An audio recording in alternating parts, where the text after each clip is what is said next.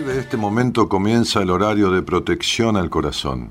La permanencia frente a la radio depende exclusivamente del cariño que cada uno se tenga. Este programa trabaja con las emociones. Cualquier semejanza con la realidad es tu responsabilidad, ya que solo vos podrás afrontar lo que fuiste, lo que sos y lo que querés ser ante un imprevisto impacto con ciertas verdades que desconocías. Entendemos que quizás hayas estado huyendo demasiado. Es hora de dejar de escapar. Gracias por volar con buenas compañías. Con ustedes, Daniel Martínez.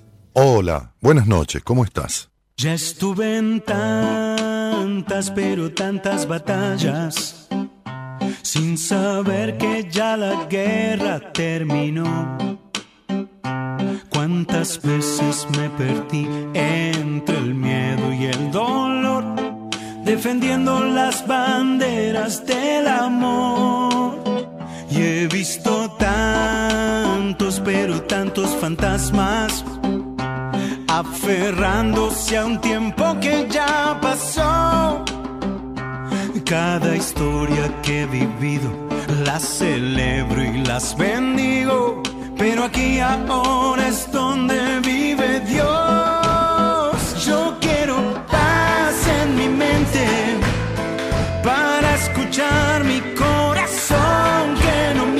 Alejandro Lerner abre la semana de Buenas Compañías con este tema que elegí esta tarde que se llama Quiero paz en mi mente.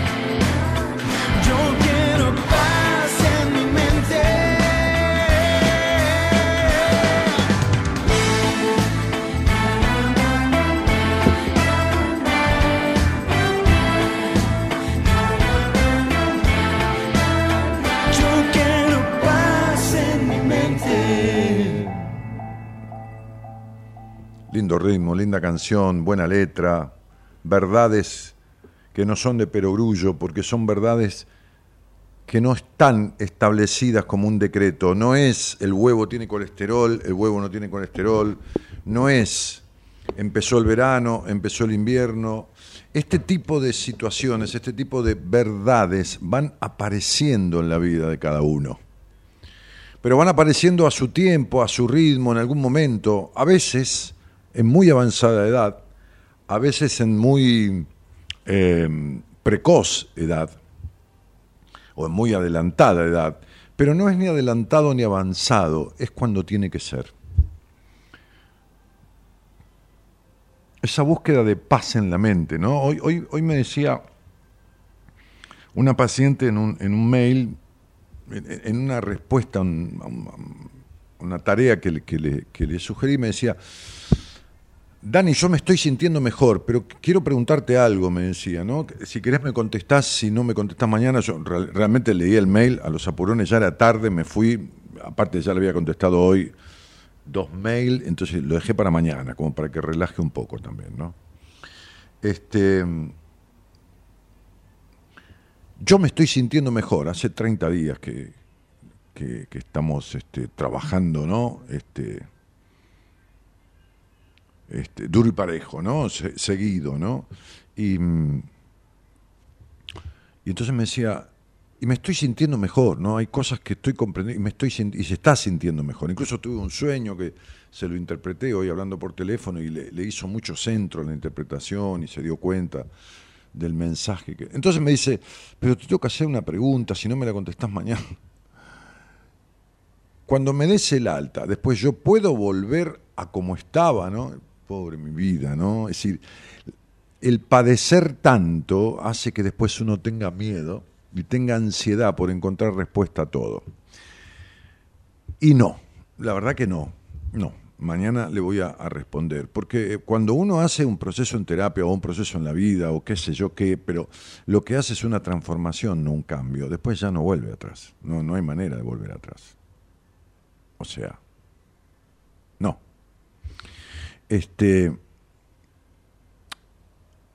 nunca va a tener una vida perfecta, nunca va a vivir feliz todo el tiempo y nunca su estado de ánimo va a ser excelente siempre. Lógico, por supuesto. Pero no va a volver ni a los vínculos que tenía, ni a los estados emocionales distorsivos que tenía, ni a, mm, eh, qué sé yo, las limitaciones que tenía con el tema del disfrute, ¿no? Con el tema, bueno, este, tengo, tengo en el, en el, en el, en el grupo, en el equipo de pacientes, este, tengo algunas pacientes que han sido muy maltratadas físicamente, muy golpeadas, muy maltratadas en su infancia.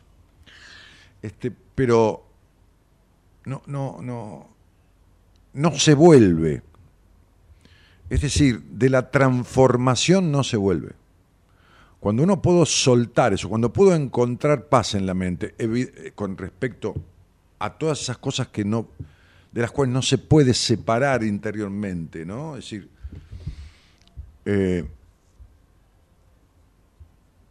entonces después puede tener una contingencia del presente, puede suceder algo, por supuesto, porque qué sé yo, no sé, cualquier cosa que pueda pasar, buena o no buena, pero esto no significa estar permanente en un estado de ánimo deplorable o pésimo y con vínculos malos o distorsivos o qué sé yo, enfermizos según sea la persona, ¿no?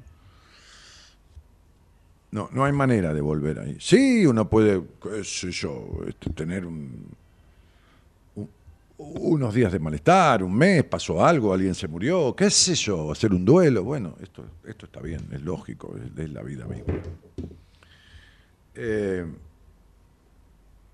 entonces la canción dice, yo quiero paz en mi mente para escuchar mi corazón que no miente, porque la cabeza, la mente, sí miente. Miente. El corazón no hasta que nazca una canción diferente, esa que espera en mi interior. O sea, una canción, sí, está bien, Lerner pone una canción, está perfecto, pero, pero esa canción es otra música diferente, otra, otra armonía que está ahí, pero que, la cabeza domesticada no deja. No, yo, yo posteaba hoy, que no sé, a la madrugada o a la mañana, qué sé yo, no, este, no me acuerdo, la verdad que y, tampoco me acuerdo dónde está. O, ya se borró también, ¿no? Puede ser que se haya borrado, por ahí lo puse, eso que estaba en celeste, que quiere celeste que le cueste. Este, a ver. Sí, ya sé que se borró en 24 horas, pero no, no me parece que lo haya puesto. Pero bueno, me voy a fijar, flaco. ¿A dónde está esto? A ver paz en mi mente. Diferente. Acá está.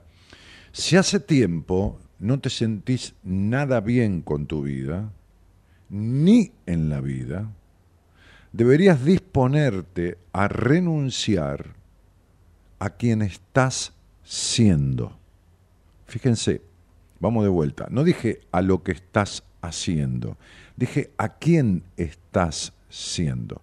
Si hace tiempo no te sentís nada bien con tu vida, ni en la vida, deberías disponerte a renunciar a quien estás siendo para poder lograr encontrarte de verdad.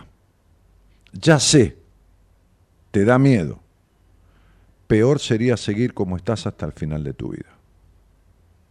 Ya sé, puse, ¿no? Te da miedo. Peor, ¿por qué te da miedo? Y por aquello de más vale malo conocido y todas esas frases estúpidas que, que tenemos metidas hasta la médula, ¿no? Tenemos, digo, ¿no? Nos abarca a todos.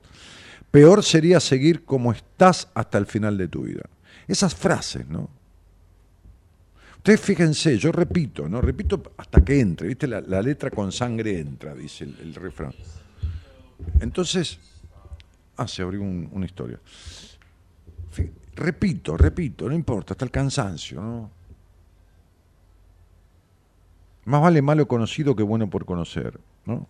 Fíjense qué locura. Mal de otros, consuelo de tontos. O sea que, si a mí me va mal, qué sé yo, económicamente, y a mis amigos también, y todo, porque es una situación general, es un consuelo de tonto. De soy un tonto si me consuelo con eso. No, no soy un tonto. Pero somos tan chotos en general, tan, tan, tan melancólicos, porque eh, eh, en, realidad es un país, el nuestro, el mío, el tuyo, que tiende a la melancolía, ¿no? Fíjate que, el samba enredo, o los, perdón, el samba enredo son las canciones de las escuelas de samba, pero el samba, no, no la samba, el samba, que es un ritmo brasilero, este, no es muy feliz. Sí, hay algunos que sí.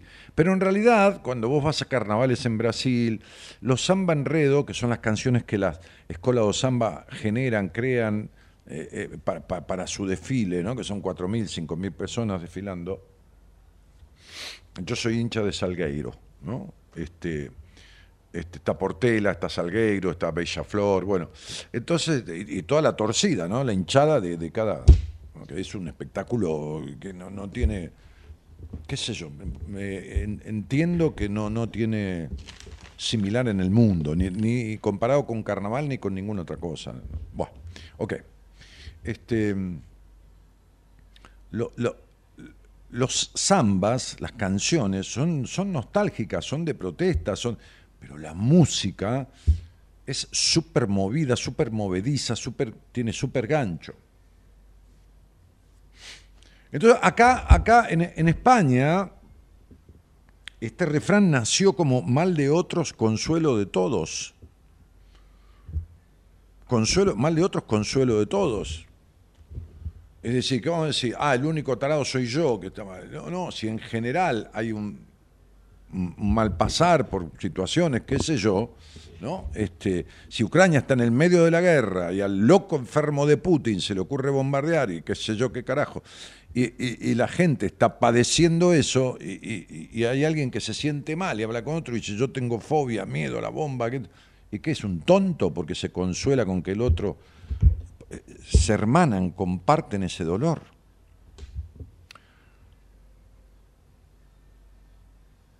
¿Cómo te fue? ¿No? Dice otra frase. Maravillosamente bien. Valió la pena. ¿Qué pena si te fue maravillosamente bien? No, no entiendo, ¿entendés? Acá está el sufrimiento, el sufrimiento judeo-cristiano, el mandato bíblico. Ganarás el pan con el sudor de tu frente y solo de los pobres y los niños será el reino de los cielos.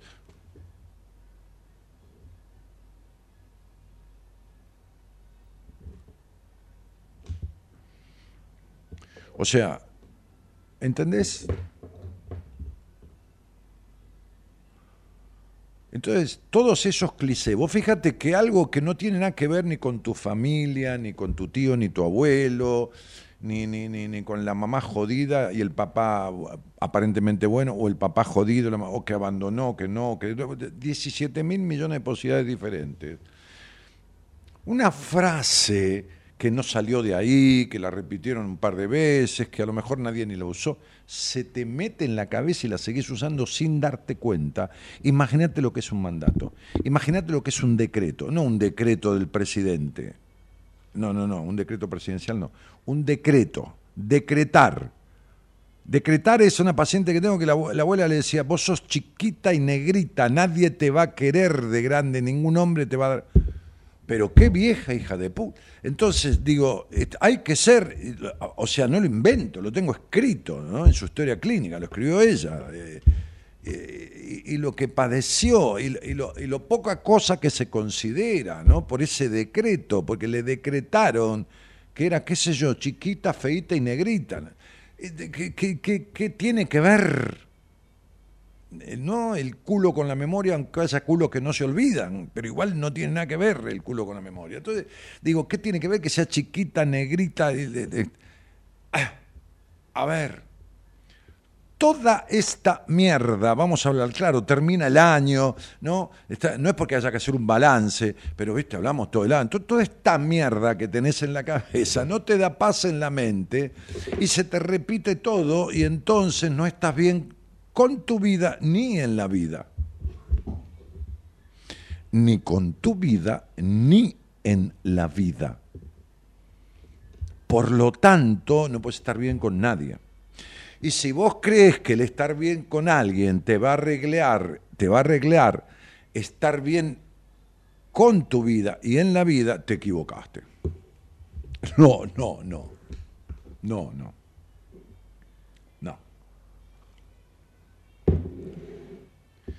Ningún vínculo arregla nada. El vínculo, vínculo hablo, ni hablemos de las relaciones. El vínculo puede venir a mejorar un estado conseguido.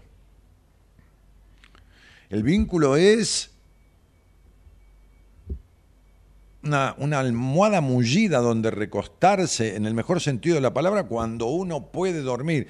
Ahora, si uno no puede dormir, porque está a la miseria internamente. No hay que, venga el príncipe azul, Brad Pitt, este, y, Richard Gere, y todos los Ricky Martin y Luis Miguel. No, no hay manera, igual, igual. No hay forma. Entonces, digo, esto que escribía en esta, en esta historia, qué sé yo, que escribí ahí, posteé, a, la madrugada, en la madrugada de, hoy, o sea, ayer, este, ya cuando era martes. Tiene que ver con esta actitud de inmovilidad, de quietud, ¿no? Me decía una paciente, pero ¿cómo rígida? Si yo soy laxa y soy dependiente emocional, ¿cómo, ¿cómo soy rígida? Y claro, sos rígida porque te quedás en la dependencia emocional. No te puedes correr ni un metro, ni cinco centímetros. Te quedás en el sometimiento. Tu rigidez es mantenerte en eso, como dicen en España, se queda en sus trece. ¿no? Se quedó en sus trece. O sea, se queda con la... Entonces, en ese sentido sos rígida.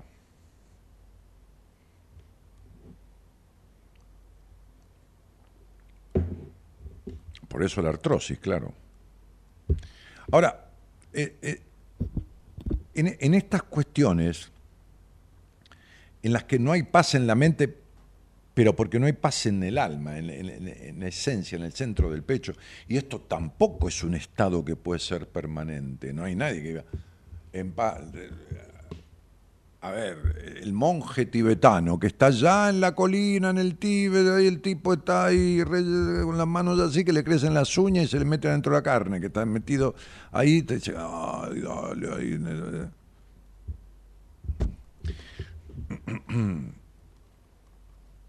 Un día viene el primer ministro de China y dice, ya joden con que el Tíbet lo, van a, anexar y con que desarmar, cada tanto tienen una sacudida de esa. Entonces digo, paz permanente no tiene nadie, ni en la mente, ni en el alma, ni en nada, porque evidentemente no se puede. No existe la felicidad, ni existe la paz como estado permanente, ni existe el estar excelente o el ser excelente, ni nadie, nada, nadie saca 10 en todos los parciales, en todos los finales de la facultad, nadie, nadie nada, no, no, no, no, no, no hay nada perfecto. La exigencia lleva a la frustración, la necesidad de aprobación lleva a la frustración. Nadie es aprobado por todo el mundo, nadie es este, perfecto, nadie va a lograr la perfección, nadie nada. todo eso lleva al, peor de los estados internos. ¿Por qué? Porque no se consigue nunca. Ni la perfección, ni la felicidad, ni los príncipes azules, ni las princesas encantadas, ni la aprobación de todo el mundo. No se consigue nunca. Como estado permanente, quiero decir. ¿eh? No hay príncipe azul permanente, ni princesa encantada permanente. No, no existe, no, no existe el mundo ideal. No, no existe. No, no, no. Ni la vida ideal, ni, ni nada, nada. Entonces, no es fácil encontrarle sentido a la vida. Es difícil porque en ese maremándum de situaciones en donde uno es uno y los que pasaron con uno, o sea, como decía una muy conocida psicoanalista, escritora, los otros en nosotros, evidentemente, ¿no? Los otros en nosotros. Cuando uno dice, uy, me acuerdo cuando era chico que jugábamos a la pelota, esos están en uno de la misma manera tiene grabadas cosas en, su, en, lo más profundo de su, del subconsciente. De la misma manera, las que no se acuerda, las que no, esas son las peores, porque esas son como las que digitan muchas cosas de su vida, porque no se da cuenta.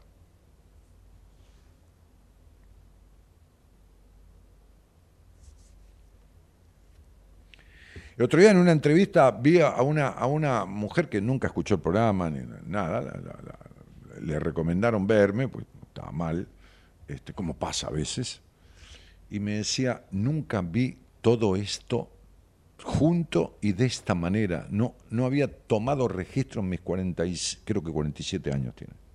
No importa, 45, 47, 48, es lo mismo.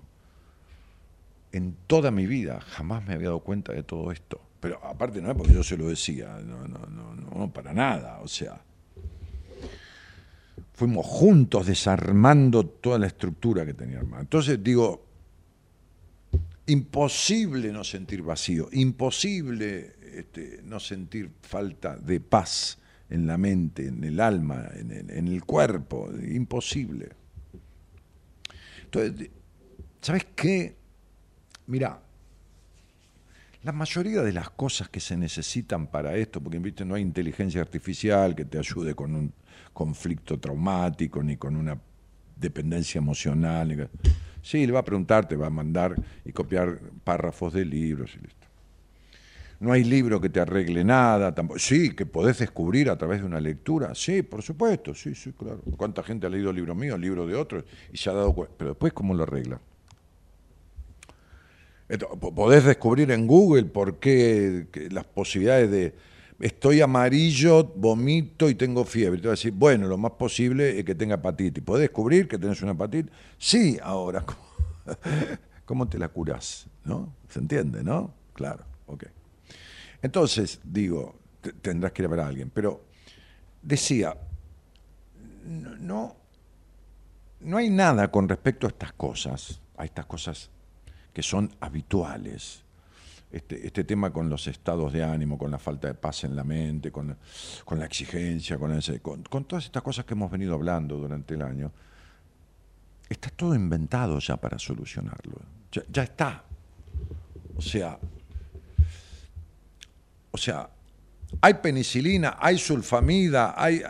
Sí, sí, hay. Para el que es alérgico a la penicilina están otras cosas que... Bien, muy bien. ¿Para qué? Bueno, para las infecciones, bueno, fenómeno, muy bien. Para las infecciones emocionales hay también antibióticos, anti, anti, eh, anti exigencia, anti necesidad de aprobación, anti vacío existencial, anti parejas distorsionadas. Está, inventado, está, ya se sabe cómo resolver. Bien, ok. Entonces, este, me, parece que como da miedo salirse de esos decretos, de esos mandatos, y, y las personas siguen repitiendo, valió la pena, más vale malo conocido, y siguen con esa porquería en la cabeza, no se dan cuenta y siguen diciendo, me quedo como estoy y me da pena haber sido feliz o disfrutado un rato, o estado feliz un rato, ¿no? valió la pena, ¿no? ok, sí. Una locura, ¿no? es, no escucharse, ¿no? Perfecto. Entonces, o, la otra, la zona de confort. Salite de tu zona de confort, pero déjate de joder las bolas. ¿Pero qué zona de confort? Si estoy en una zona de confort, yo estoy en una zona de confort, ¿no? En un balcón, mirando el mar, en la divina Mar del Plata, ¿no? Tomando un, qué sé yo qué, un licuado, no sé, o una copa de champán a la noche, no importa. Esa es un momento de confort agradable Hola, sí, ¿qué haces? ¿Cómo te va, Damián? Hola, flaco, ¿cómo te va? Un amigo mío también. ¿Qué haces? ¿Dónde estás? Uy, ¿te fuiste a Mar del Plata? Sí, supongamos, no estoy acá en Buenos Aires, pero. Este, sí, ¿y dónde estás? Y en el balcón, tomando una copa de champán, la verdad, reconfortable. No, flaco, salite de la zona de confort. Salite de la zona. ¿De qué zona de confort me hablas? ¿Cuál es la zona de confort? No, estoy con fobia hace tres o cuatro años. Bueno, pero hiciste algo, no. Bueno, salite de la zona de confort. Quiere decir que tenés que entender que esa, ese quedarte, es como una zona de confort, porque por el miedo, no, muy retorcido, flaco, mucho gregre para decir Gregorio, mucho, mucho fefe para decir febrero, o sea, es decir, mucha vuelta, ¿entendés? ¿Por qué todo tan retorcido, todo tan elíptico, todo un mensaje que parece diplomático? No, clarito. Clarito. Claro, hay personas que vienen a mí y dicen, yo quiero hablar con vos o tengo esta entrevista porque creo que me digas clarito. Y hay otros que no vienen exactamente por eso. No vienen exactamente por eso. Porque tienen miedo a lo clarito. Entonces se quedan en su zona de disconfort. Porque no se quieren enterar. No, me da miedo que me vas a decir. Hola, ¿qué tal? Sí, prendo la cámara. Hola, ¿qué tal? Sí. ¿Qué tal? ¿Cómo estás? Buenas tardes. Bien, buenas tardes, gracias, bien, pero, pero nerviosa. me están sudando las manos. Este, es, temor. ¿A qué, qué, Estamos en una cámara, no, me voy a agarrar una cadena para pegarle, ¿no? no o sea, ¿a qué, a, ¿cuál es el nervio y el miedo, el temor? Entonces, después le digo, ¿hiciste terapia alguna vez? Sí, sí, cinco años, cuatro años, dos años, seis meses, ocho años, doce años, quince años. Ok. Y te ponías nerviosa. No, no, no, no. claro. o nervioso. No importa. Yo también atiendo tipos y, les pasa eso. ¿Qué haces, Dani? ¿Cómo te va? La verdad que estoy un poco nervioso. Estoy como, ¿viste? Llegaba la hora y, claro, es como llegaba la hora, como, ¿viste? Llega la hora del, de la ejecución al patíbulo, le cortan la cabeza. ¿Entendés? Llegaba la hora, viste, qué terrible.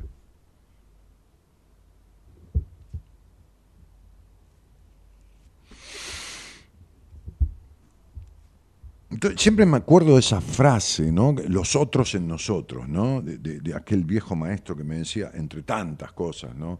La peor de las verdades es mejor que la incertidumbre. Y el que vive en la incertidumbre, ¿no? Como, como, como barriendo bajo la alfombra, ¿no? Como, como, como perro que voltea el tacho, ¿no? Que se hace el boludo ahí, ¿no? Este, no tiene paz en la mente nunca.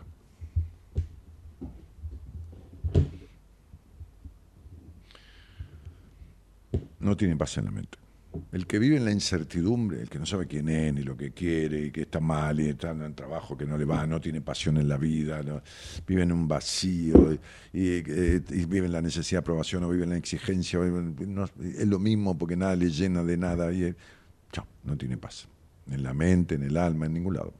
Listo, ya está. Entonces, en vez de ser mayoritariamente su vida de una manera mayoritariamente estable, en bienestar, después hay momentos que no, no va a ser al revés. Va a ser inmensamente en mal estar o en no bien estar con algún atisbo de un sopla la velita y se le ve cara de, de cajita feliz y listo, ya está, listo. Bueno, qué sé yo, yo digo, ¿no? Como escribí acá, ¿no? No sé, me parece, ¿no? Me parece que uno debería perder el miedo, ¿no? Voy a repetirlo porque hay gente que se enganchó después de esto que posteé. Si hace tiempo no te sentís nada bien con tu vida, ni en la vida, ni con tu vida ni en la vida, deberías disponerte a renunciar a quien estás siendo. O sea, este que estás siendo y venís siendo hace mucho tiempo, y se siente y se sigue sintiendo nada bien con su vida, ni en la vida tampoco, debería renunciar a este que está haciendo, a estas formas, a estas, para poder lograr encontrarse de verdad. Y seguía escribiendo en este posteo, ya sé, te da miedo, pero peor, mucho peor, sería seguir como estás hasta el final de tu vida. El miedo que paraliza, que te deja estar o seguir estando como estás, el miedo no es buen consejero. El temor ayuda, pero el miedo impide. Ojalá, si esto es lo que te invade, ojalá dejes de impedirte. Ojalá hagas algo. Ojalá no te mueras así. Buenas noches a todos y gracias por estar.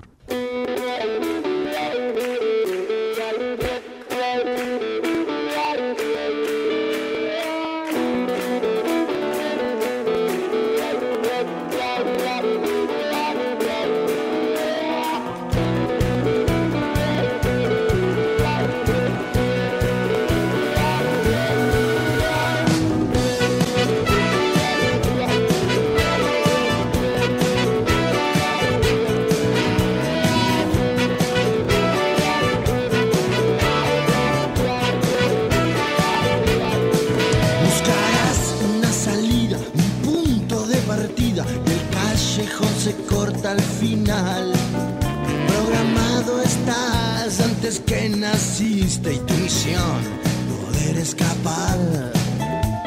Sabes que te espero, donde desespero, siempre en ese mismo lugar.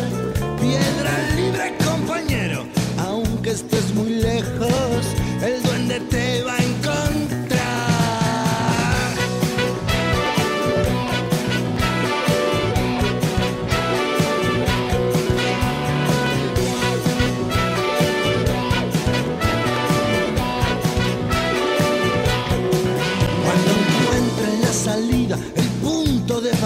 tu más allá no tendrá final.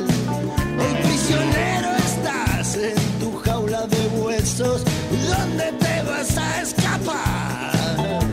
Y sabes que te espero, donde desespero, ten cuidado al llegar. Los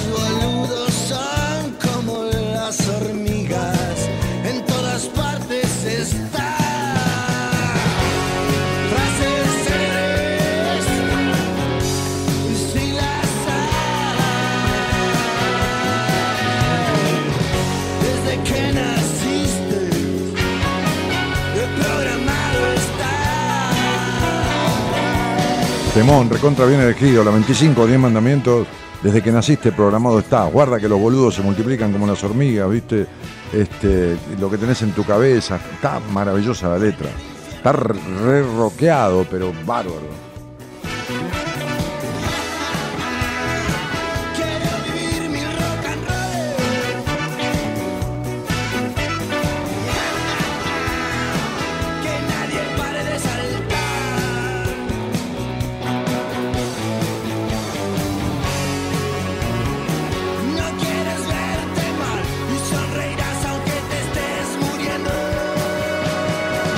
Quieres verte mal y sonreirás aunque te estés muriendo, dice.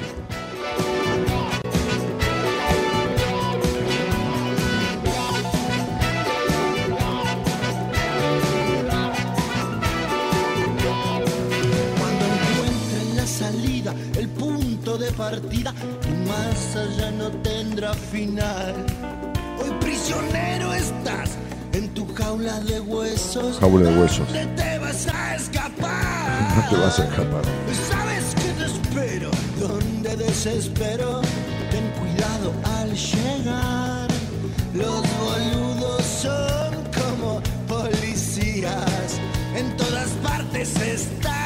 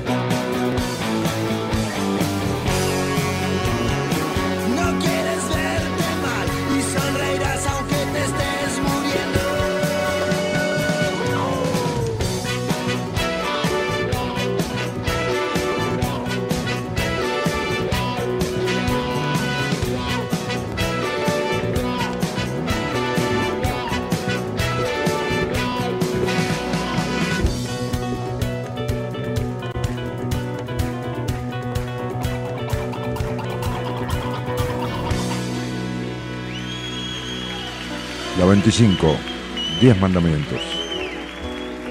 Así como se llama uno de mis libros, ¿no? 10 mandatos, ¿no? Que está basado en los mandamientos.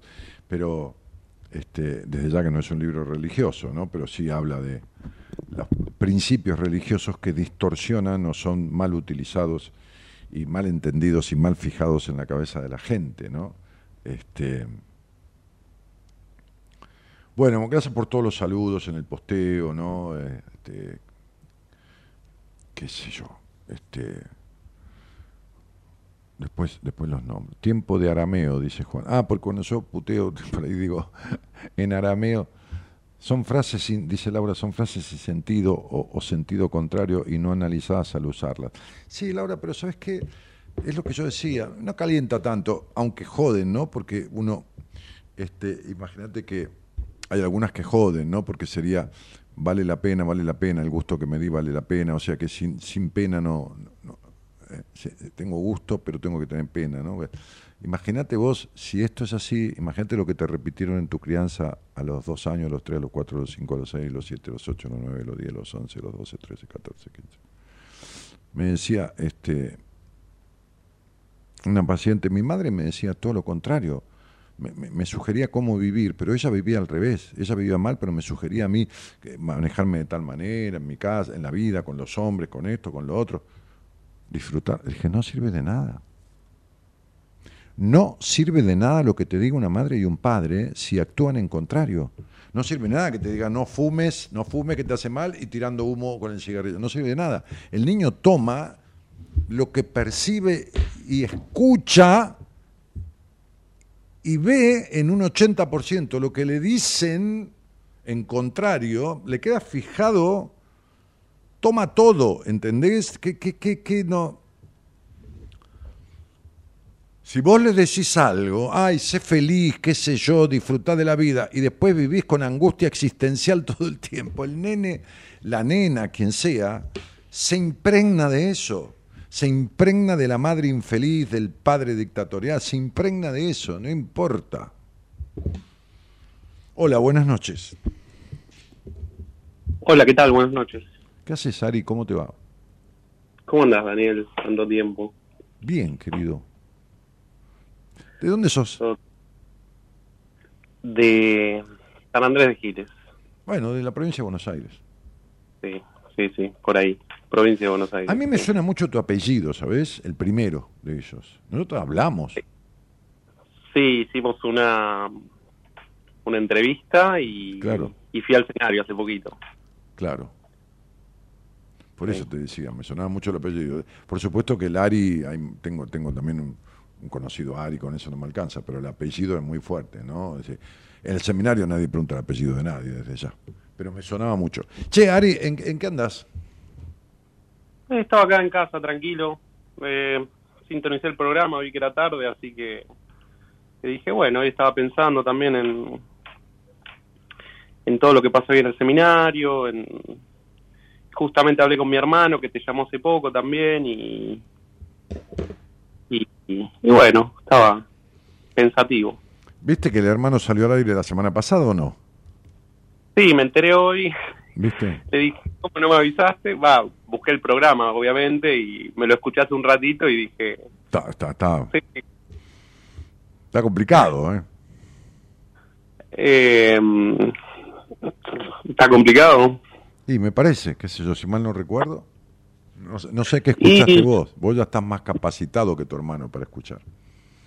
Me pareció una muy buena lectura, justo estaba hablando con él hace un rato y se lo dije. Eh, Pero bueno, cada uno lucha con sus... Ah, no, no, con sus fantasmas. Totalmente. Como puede, y se escapa como puede, ¿viste? Como, Eh, decía, como decía mi viejo, más resbaladizo que una anguila en un tarro de grasa, ¿no? Mm. Eh, sí, justamente siento que él no pudo expresar realmente por la por lo que te estaba llamando, digamos, ¿no? Que fue justamente lo que le dijiste. Eh, eh, pero bueno, Y bueno, bueno, qué sé yo. Viste, cada uno tiene su momento. A lo mejor, viste, vos dijiste que yo, entonces él llamó. Bueno, por ahí si no fuera tu hermano y, o no le hubieras comentado nada, uno hubiera llamado nunca ni se hubiera encontrado con el programa. Pero por algo y para algo se encontró. Entonces las cosas quedan ahí dando vuelta, ¿viste? Es decir, totalmente. sí, quedan. Yo quedan. Yo nunca me imaginé que te iba a llamar, ¿no?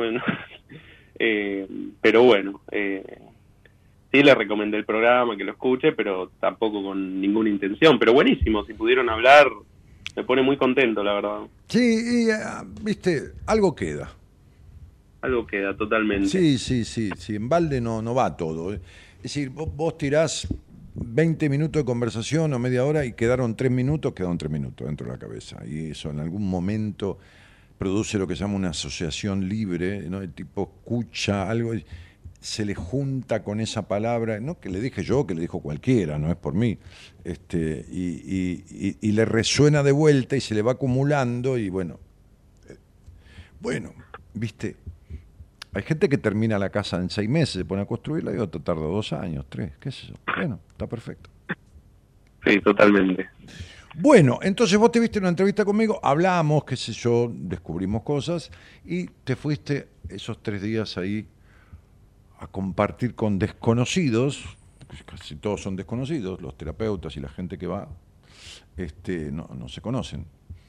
Y, y te volviste. Y evidentemente entre esa entrevista conmigo y ese, ese, esos tres días de seminario habrás encontrado cosas con las cuales vas a tener que lidiar, algunas más cómodas o, o- o puestas más en comodidad que otras y otras no, otras encontradas para tener que elaborarlas, ¿no?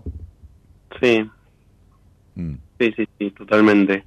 Mm. Eh, sí, también, bueno, sigo haciendo mi proceso en terapia y, y eso me ayuda, me ayuda mucho, la verdad, semanalmente. Tengo mi espacio para poder eh, eh, tratar ciertas situaciones cotidianas, ¿no?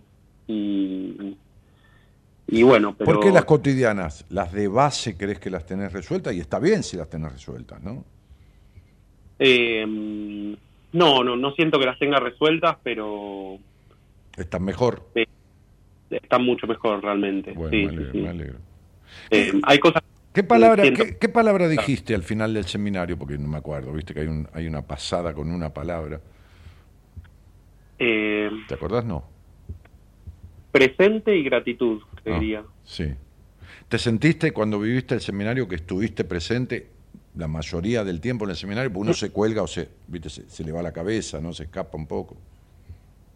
Sí, ni hablar. Sí, sí, lo disfruté. La verdad que lo disfruté muchísimo. Me fui re contento escuchando música eh, durante los tres días. La verdad que sí, me sentí muy contento. Fui a, fui a disfrutar realmente.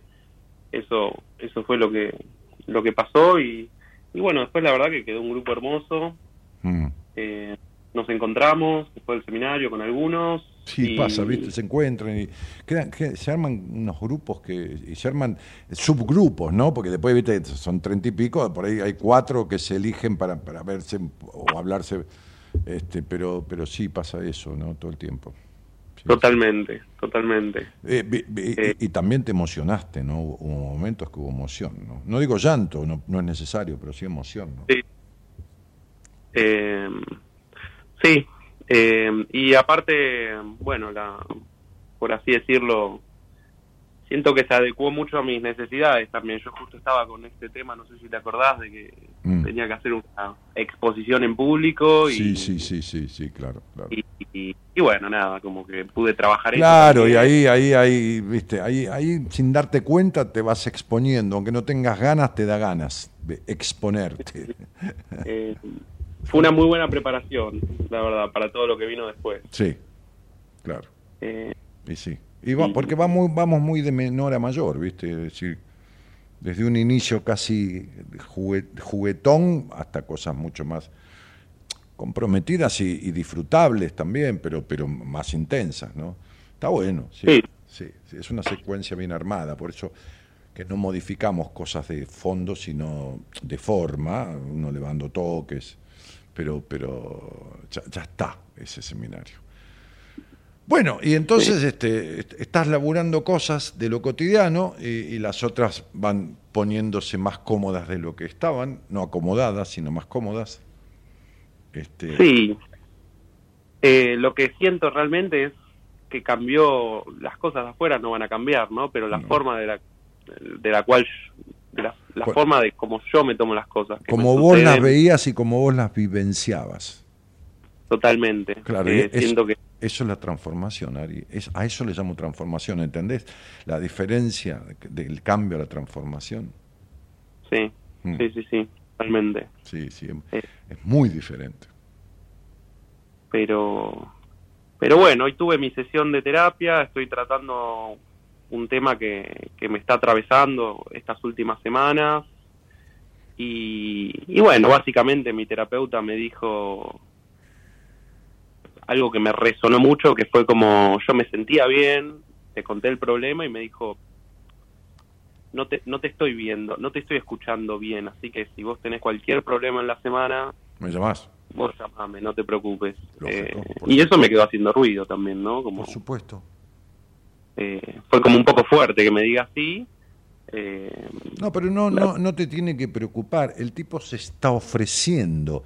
A ver, cuando yo le digo a alguien que estoy atendiendo, mira, yo sé que vos te sentís para la mierda, yo sé que está, pero recordá que estás en mi cabeza. Hay una dosis de alivio saber, y es cierto, porque así es, por supuesto, saber que uno está en la cabeza de alguien que uno cree que sabe, uno cree, uno cree Sí. en, con el, en el terapeuta, si no, no va, no va a ir, uno cree que sabe, y cuando, y cuando el otro le confirma y se ofrece, y bueno, hay que agarrar, loco. Hay que agarrarse de las tetas que la vida pone, ¿no? De, los pasamanos, de las tetas en el sentido de la, vida, ¿no? La vida es, un, femenina, ¿no? La vida, ¿no? Bien. Después tenemos el, universo, el destino masculino, la vida femenina. Hay que agarrarse las tetas que la vida pone, ¿no? Es como agarrarse del pasamano del colectivo para subir, ¿no? Te, te agarrás de ahí, ¿no? O del subte, de la, de la manivela para no ir a para el carajo cuando se mueve. Pero hay que agarrarse. Entonces, si, si el tipo ofrece, o si la tipa, no importa, tu terapeuta, ofrece, bueno, está, yo llamaba, escuchá lo que te voy a decir, yo tenía un ataque de pánico. Vos sabés que yo he contado cosas muy íntimas mías en el seminario que me da por contar, que no, no es siempre el mismo, no es un libreto lo que tengo, porque voy surgiendo a partir de que. Pero yo este, he llamado a mi, a mi, a mi psicoterapeuta a, a las 3 de la mañana, a las 4 de la mañana, a las 5 de la mañana, sí, con un ataque de pánico. Solo, no solo, solito, como un niño en la cuna, con miedo, un tipo de dos metros y 100 kilos como soy yo, cagado está en las patas, con miedo a morirse, angustia, todo junto, y hablar con el tipo, que mira, ¿cómo le va? ¿No? ¿Qué, le pasa? ¿Qué, siente? Bueno, cuénteme. Sí, pero no quiero molestar. Este, este, no hubiera atendido el teléfono. Cuénteme. Y esa conexión tan importante, la conexión, porque lo que cura es el vínculo, no, no otra cosa, lo que sana es el vínculo, hacía que un ataque de pánico que me hubiera durado, por decir cualquier cosa, media hora, me duraba cinco minutos. Con el, con el hola me bajaba la intensidad. Sí. Entonces está bien, el tipo no te escucha bien. Que no te escuche bien no quiere decir que te escucha mal. Yo digo, yo no te veo bien o no te escucho bien, ¿no? Este, yo le decía a un amigo mío el otro día, ¿no? De mis queridos amigos, ¿no? De mi, de mi, de mi grupo íntimo. Nos juntamos, ¿viste? Entonces los otros se fueron al auto, pero ya sabían que yo a este lo quería agarrar y me quedé casi una hora conversando. Le dije, mira, yo no te veo bien. No digo que estés mal, pero yo no te veo bien. Y hace rato que yo estoy observando cosas en vos y le empecé a enumerar esto, lo otro, lo otro, lo otro. Y me hago el boludo, porque lógicamente yo no me te quiero meter en tu vida, pero vos sos amigo mío. Yo tuve un problema y terminé en un hospital hace años, internado dos días, y cuando abrí los ojos estabas vos ahí. Entonces digo, viste, yo no puedo ya, seguir barriendo bajo la alfombra. Yo quiero saber, no, importa si no es lo que te pasa, de qué manera yo te puedo ayudar. Y nos quedamos conversando, y entonces el tipo empezó a vomitarme estados de ánimo, que, esto y lo otro, y por supuesto yo soy su amigo, no soy su terapeuta.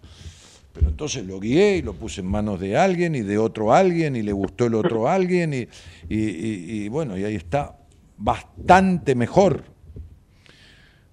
Eh, entonces, no ver bien a alguien no significa verlo mal, significa no verlo bien. Sí. Y entonces uno se ofrece, como yo me ofrecí con este amigo. Eh, ¿Y ¿Vos estás en qué estado?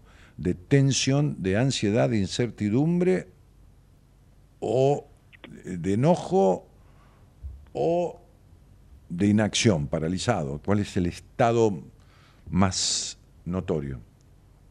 No, un poco incertidumbre, pero mi yo siento que todo viene de otro lugar. Justamente lo que lo que se me viene a la mente es preguntarte cómo hacer para que, por ejemplo, el, el estado anímico de, de tu amigo, por ejemplo, no no te repercuta a vos, ¿no? Porque es lo que indirectamente me pasa a mí también, ¿no? Como no, espera, que uno empatice, que uno empatice, que se consustancie, que sienta al otro, no quiere decir que tiene que sufrir con el otro. Si uno sufre con el otro y se modifica por el estado del otro notoriamente, entonces estamos cagados, si yo no podría hacer lo que hago. O sea, vos sabes muy bien, y me viste en el seminario, que a mí se me corta la voz y se me llenan los ojos de lágrimas, más de una vez. Eh, pero esa es mi emoción. No quiere decir que yo esté mal como está mal el que está diciendo algo que está mal de su estado de ánimo. No me pongo mal como está él. Agarro, doy una devolución, empiezo a hablar y me emociono. Entonces yo eh, eh, evidentemente, mi padre se estaba muriendo, mi madre se estaba muriendo en su momento y yo no estaba feliz, pero, pero, pero podía salir de estar con ellos, porque he, estado en un momento, estaban los dos internados y yo iba a una clínica, iba a la otra. Me acuerdo que salía de Ideas del Sur eh, de, hacer el programa y me iba a la clínica que estaba mi madre en Ramos y la clínica que estaba en Aedo mi padre y me quedaba un rato en la cama de al lado con uno, un rato en la cama de al lado con otro. después me iba y después me iba a laburar. Bueno, pero después me, al otro día me iba a desayunar algo rico y después salía con mi novia y me iba a comer una pizza, ¿se entiende? Porque el sano nunca va a contagiar al enfermo, el enfermo lo va a contagiar al sano. Es decir, si vos que podés empatizar y tener a tus viejos jodidos, ponele, estoy hablando de ese caso mío, este, y, no estar contento como si estuvieran bárbaros, no te rescatás de alguna manera, no te, no te nutrís de algo positivo, no te das un momento de disfrute sin culpa, porque lo que estás haciendo es preservándote para poder eh, continuar con el cuidado. y con la dedicación. Sí. Este es el punto. Es decir, empatizar no significa consustanciar. Yo, yo, yo puedo empatizar con alguien que está mal. De hecho, de- está a la vista, lo saben mis pacientes, lo saben. Perfecto, no hay ningún problema. Pero me voy de ahí y llego a mi casa y me puedo cocinar divino, ponele, o me abro una copa de vino, o qué sé yo, o me tomo soda con limón, no importa, y me hago algo rico de comer, o hablo con mi, mujer y no, no, no estoy sufriendo. Si yo me pongo a sufrir con, y sufro por lo de mi amigo, ¿quién carajo le- le habla? Si un tipo tiene un ataque de pánico y yo me ataco de, me, me- me lleno de miedo, ¿cómo carajo lo freno el ataque de pánico? Vos me das a alguien con un ataque de pánico, yo en cinco minutos se le fue el ataque de pánico. Pero, pero si yo entro en pánico, ¿cómo carajo lo freno? ¿Entendés lo que te quiero decir? Sí.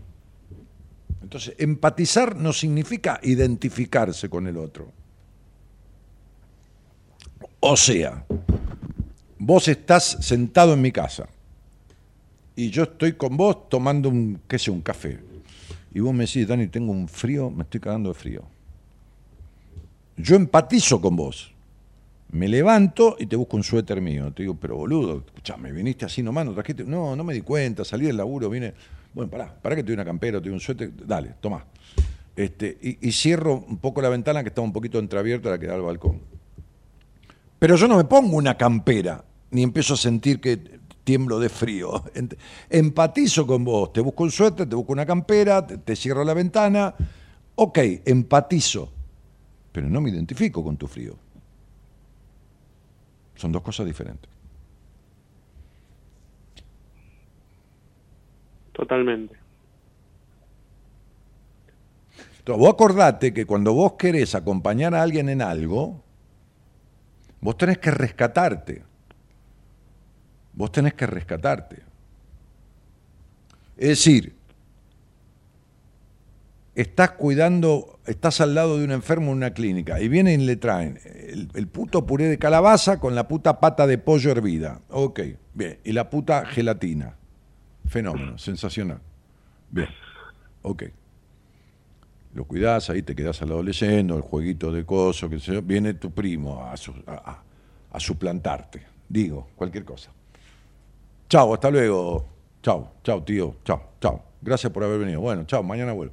Bien, vas al restaurante de enfrente y decís, ¿qué tal? ¿Cómo va? ¿Qué va a comer, señor? "Bueno, Tráeme, tráeme un puré de, calabaza, una pata de pollo hervida y tráeme una gelatina de, Andate a cagar, ¿entendés? O sea, vos estás cuidando de un enfermo, estás en el medio de la clínica, lugar de mierda si los hay. Porque por más que sea la clínica de la puta madre que lo remil parió de Suiza, es una puta clínica. Entonces, ¿qué vas? Enfrente, ¿qué vas a comer? Y loco, tráeme un, wrap de pollo y tráeme una copa de vino tinto y tráeme, o de champán, qué sé yo, y- y después de postre tráeme un volcán de chocolate. ¿Y cuál es el problema? ¿Entendés? No, qué hijo de puta, yo estoy comiendo esto y el otro está comiendo. Pero yo me estoy cuidando, gratificándome ayudé a alguien, lo acompañé y ahora me estoy gratificando. ¿Qué querés? ¿Que me ponga a comer qué? ¿Comida de enfermo? No, si yo no estoy enfermo. No me pido eso adelante del otro, ¿entendés? Se entiende, ¿no? Sí, sí, sí. Claro. No, no está el otro con una cirrosis internado y yo vengo con una botella de champán. ¿Entendés? No, ¿entendés? El otro justamente está así po- por alcohólico, ponele, y bueno. Entonces, pe- pero, pero una cosa es empatizar y otra cosa es identificarse, simbiotizarse. Y así vive la gente muchísimo con. No, este, no se dan cuenta que tienen culpa por vivir, entre comillas, digo la palabra feliz, porque tuvieron una madre infeliz. Entonces sería como, ¿cómo voy a ser feliz si mi madre que le debo la vida, le debo que me limpió el culo, y le debo que se aguantó mi padre, y le debo a la puta madre que lo parió lo que le debo, ¿no? Porque ya cagaste, si ya debes la vida, cagaste porque tenés que pagarla con tu vida. ¿Cómo voy a ser feliz si mi madre fue infeliz? Y hay gente que, que le pasa eso. ¿Y yo qué culpa tengo? Si mi madre eligió la infelicidad, yo no voy a elegir lo mismo. Al contrario, me tendría que servir de modelo. No quiero vivir como mi madre. Suponete. ¿Entendés? Sí. Entonces yo no sé ni, ni tampoco te expongo a que me lo digas, ni, ni, ni- A ver, me interesa lo que te interese y no hace falta dar detalles, pero no sé quién está mal cercano a vos y vos estás acompañando, colaborando, ayudando, o qué sé yo, qué carajo, este, y no tenés por qué sufrir. Sí, lo que, bueno, te lo comento, no tengo problema. Tengo, un- bueno, lo veo a mi viejo muy mal y. y Muy bien, ¿y tu padre este, cuánto hace que está mal? como 20 años, 30 años. Perfecto, pues ya me imagino, pero lógico. ¿Y qué carajo hace para dejar de estarlo? Y yo, Nada, que, un y yo- y yo que se vaya a la concha de su hermana. O sea, si es mi viejo, que se vaya a la concha de su hermana. Mirá si yo me voy a cagar la vida yo, porque el otro, este, como no tiene bolas para pegarse un tiro en los huevos, se va matando de a poco. Y que, es tu decisión. O sea, a ver si te lo explico, nene. Yo tenía un amigo como este otro amigo que te conté, hermano de la vida, ¿eh? que son los verdaderos hermanos, los que uno elige. Porque uno nace, le pusieron al hermano tuyo ese al lado y a otro más o a una hermana que yo, y, y yo no la elegí, qué sé yo, ¿viste? Yo, yo no lo elegí. Ok, muy bien. Bueno. Pero lo que uno elige, eso sí, son hermanos elegidos de la vida. Y entonces había uno que cuando nos juntábamos a comer, él se quedaba siempre hasta tarde porque se dormía tarde, como yo. Este, a, comer entre amigos. Jugamos al truco que yo y se quedaba tomando whisky. Yo no tomaba, me tomaba una botella chiquitita de champán, ponele, o café, pero este tomaba, tomaba. Se tomaba tres, cuatro, cinco, seis medio whiskies. Tomaba medio, ¿viste? Dame medio, le decía al, mozo, ¿no? Como si tomara poco, pero si tomaba cinco o seis medios son tres whisky. Bueno, no importa. Entonces hablábamos, qué sé yo, y un tipo que tenía mu- mucho conflicto. Pa- Para afuera era un divino con los amigos, Tomás, pero él tenía mucho conflicto interno, de su historia, de esto, de lo otro. Muy cerrado. Conmigo hablaba ciertas cosas, ¿viste? Pero después que él murió, muchos me preguntaban a mí, pero flaco, escúchame, me decían, este, ¿por qué vos te quedás hablando con él? Pero tal cosa. Entonces yo empecé a comentarles algún detalle que él no mostraba de sus pesares. Ya estaba muerto, no estaba siendo infidente, ¿no? Un día, él tuvo un, un- una, cuando ya la mar de conflictos lo había tapado, me dijo algo, lo cual yo le contesté, porque él me dijo, no puedo hacer que la gente sea como yo quiero que sea, ¿no? pero muy caliente, ¿no? pues ya estaba en conflicto vincular con todas, con todas las personas que lo rodeaban, no con nosotros, ese grupo de amigos que nos reuníamos una vez por semana, pero con todo el resto de las personas.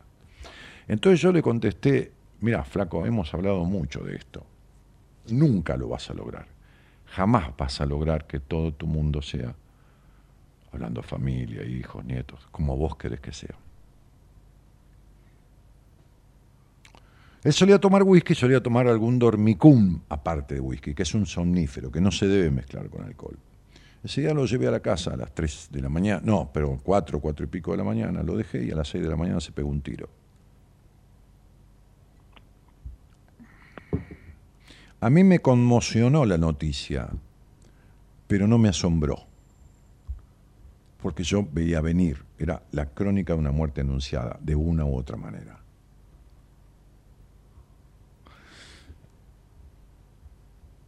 A ver, por un lado lamenté que se muriera, sí, con cierto toque de egoísmo, por perderme un buen amigo. Pero por otro lado, no me jodió que se matara. Primero porque lo eligió él. Y segundo, porque vivía en un sufrimiento constante.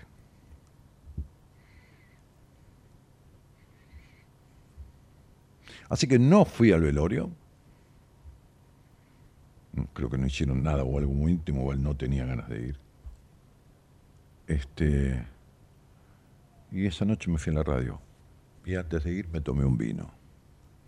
Y le dije, estés donde estés, hermano, si es que estás y si es que existe algo, que honestamente no creo, seguro estarás mejor que como estabas. Y se acabó. Y listo. ¿Esto es ser frío? No, yo de frío no tengo una mierda, nene. Y si vos viviste tres días conmigo, te das cuenta. Pero esto es no ser egoísta, dejar que el otro sea. El amor es ayudar al otro a que sea sí mismo. Y si tu, tu viejo es sí mismo, matándose de a poco por no hacer nada para salir de ese estado, y deja lo que sea. Es lo que él está eligiendo.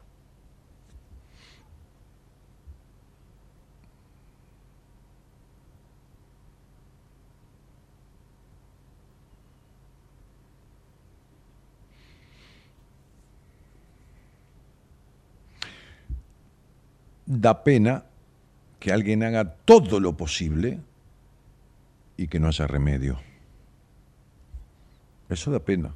Es la puta que lo parió. El tipo puso los huevos, hizo todo, fue, vino, qué sé yo, se internó, se operó, se fue a una clínica de, adictos, qué sé yo, estoy diciendo 40 casos.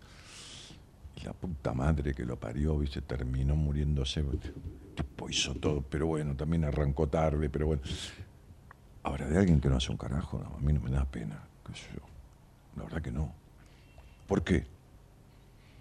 Porque se jode él, jode a los demás, pero además yo lo dejo que elija. ¿Cómo, cómo voy a meter en su elección?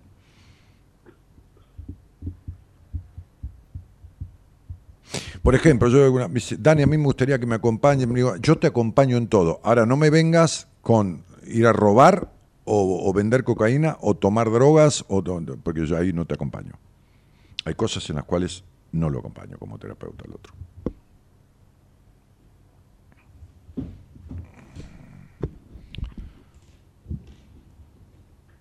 Entonces, ¿yo te acompaño a salir de todo esto? Sí, te acompaño.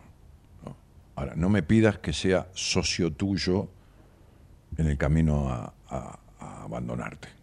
Ahí no te acompaño. Al abandono no te acompaño. Entonces tu papá hace 30 años que está así y vos estás este, penando, bueno, vos estás buscando un motivo para pasarla mal. Lo que estás encontrando es un motivo, ¿no? Sería como si no tuvieras ningún problema y metes el dedo en la puerta y cerras la puerta para apretarte el dedo y que te duela algo. Si tu papá hace 20 años que está así, entonces no entiendo que vos estés mal porque él está así. ¿Está claro? Sí, está claro. Y sí, lógico. Si el tipo está como quiere. Yo hoy hablaba con el hijo, tengo, tengo un, padre y un hijo que son conocidos míos. Conocidos, no son amigos. Conocidos de, una cuestión comercial, del, pasado, y quedamos como, como, conocidos. Entonces hablaba con, con uno, que es administrador de edificio, y el padre está en una inmobiliaria. Entonces le digo, hablé con tu viejo, qué sé yo. Me dice, sí, viste que se quedó a cargo, qué sé yo, que te quedó todo. Sí, sí, sí. Y ahí anda el viejo. Me dice, sí, me dice, viste, estás jodido, pero también sigue chupando, le digo, ¿no? Ah, sí, sí, sí, no deja nunca el whisky, que este, que lo otro. Y déjalo, digo, es su vida. Sí, por supuesto. Y se va a cagar muriendo en la de él. Así que vos no te da problema, le dije. Me dijo, no, no, lo tengo asumido. Bueno, listo, bárbaro. Y cambiamos de tema. ¿Qué quiere que haga?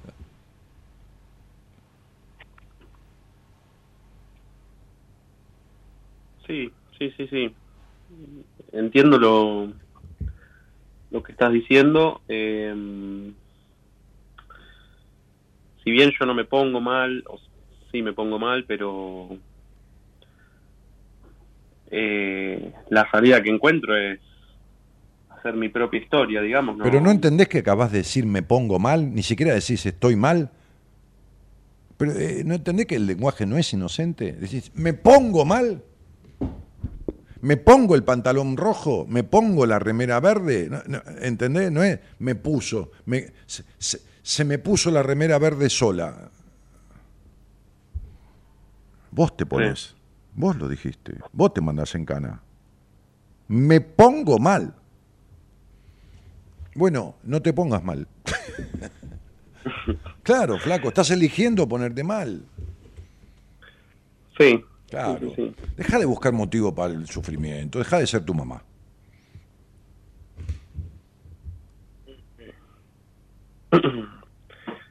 y... Y, y viviendo y aprendiendo, Ari y tu terapia y, lo que hiciste en el seminario que te sirvió mucho y vimos la entrevista con todo lo que te talló y todo lo que vas creciendo y, bueno, salite de este hogar gris, de esta infancia de hogar gris, de esta madre y de este padre, porque ellos eligieron estar así. Nadie le puso un revólver, viste, no, no viven en una dictadura, no, no, ¿entendés? No, no, no, no, no, no es, no es una invasión de los nazis en la Segunda Guerra Mundial, nadie los ató con cadena, esa, es la vida que eligieron. Y, pero me da, me da pena, sí, sí, sí, está bien, bueno, que te dé pena, pero hace la tuya. Perfecto. ¿Se entiende? Totalmente. Claro por supuesto. Respetá la elección de los demás. Dejate de romperte las pelotas a vos mismo por lo que los demás eligen. Dejá, que, que la gente sea libre. ¿Entendés? Y entendé que si vos te asemejás a ellos, lo que estás es simbiotizado con una forma de sufrimiento que si la elegís, entonces no rompas las pelotas, no vayas más a terapia, ni vayas más a ningún seminario, ni vayas más a ningún lado. Si querés eso, quédate en el sufrimiento y quédate en eso. Ahora, si no querés eso, no te pongas mal. No sientas culpa por tomarte un champagne cuando cortás conmigo o una copa de vino, aunque tu hijo esté retorciéndose con un cáncer. No tiene nada de malo, te tenés que preservar para ir a quedarte al lado de él en la clínica y cuidarlo un turno de 5 o 6 horas. ¿Qué querés? ¿Comer mierda para enfermarte vos también? ¿Entendés? Sí. Claro, es esto, es así de simple. Es así de simple. Y mirá, flaco, que yo tengo empatía y que yo no soy un tipo frío ni tres carajos de nada. Soy un tipo pasional, de poner los huevos, de acompañar. vos, vos, me viste, yo conduzco el 75-80% del seminario. Bien, y vos me viste de qué manera. ¿no? Eh, ¿Entendés? No digo, ay, agarren lápiz y lapicera y papelito que les voy a dictar. No, un carajo me comprometo, me meto, pongo huevo, pongo corazón, alma, ¿entendés? Pero zapatero, tus zapatos, cada cosa en su lugar y un lugar para cada cosa. Yo me voy a cagar sufriendo porque no hace nada para salir del sufrimiento. Y si tuve una madre infeliz, yo no voy a sentir culpa por ser feliz. A mí qué carajo me importa. Es problema de ella, ¿entendés? ¿Está claro? ¿Sabes por qué? Porque esta es la única puta vida que tengo, hermano. Y es la única puta vida que tenés. Ahora, si vos la querés vivir imitando a los demás, bueno, entonces hacete imitador. Y listo. ¿A qué te dedicas? Imito sufrimiento de los otros. Ah, mira qué lindo. Bueno, listo. Es un, es un oficio también. Sí. ¿Ok? Eh, sí, sí, justamente, bueno, yo le comenté eso el, la última vez que lo vi. Le dije, mira, yo hasta cierto punto te voy a acompañar, pero después vas a estar, vas a tener que, te vas a hundir solo si, si te seguís hundiendo. Yo no me... Mira, cuando mi papá se murió, mi mamá se quedó sola, yo fui a la casa, por supuesto, estuve con ella, qué sé yo, y le dije, bueno, vieja, viste que vos que tenías que volver a las nueve porque papá no se hacía de comer, porque Viste que Adriana, mi hermana, te traía a los chicos y ahora están más no te los trae más para que los cuides porque ya son grandes. Bien, ok, bárbaro. ¿Quiere decir que no tenés ninguna alimentación? No, perfecto, bárbaro. Si te dedicas a disfrutar, yo te acompaño. Si no, te pongo tres chicas, un turno de ocho cada una que te acompañen a morirte. Listo.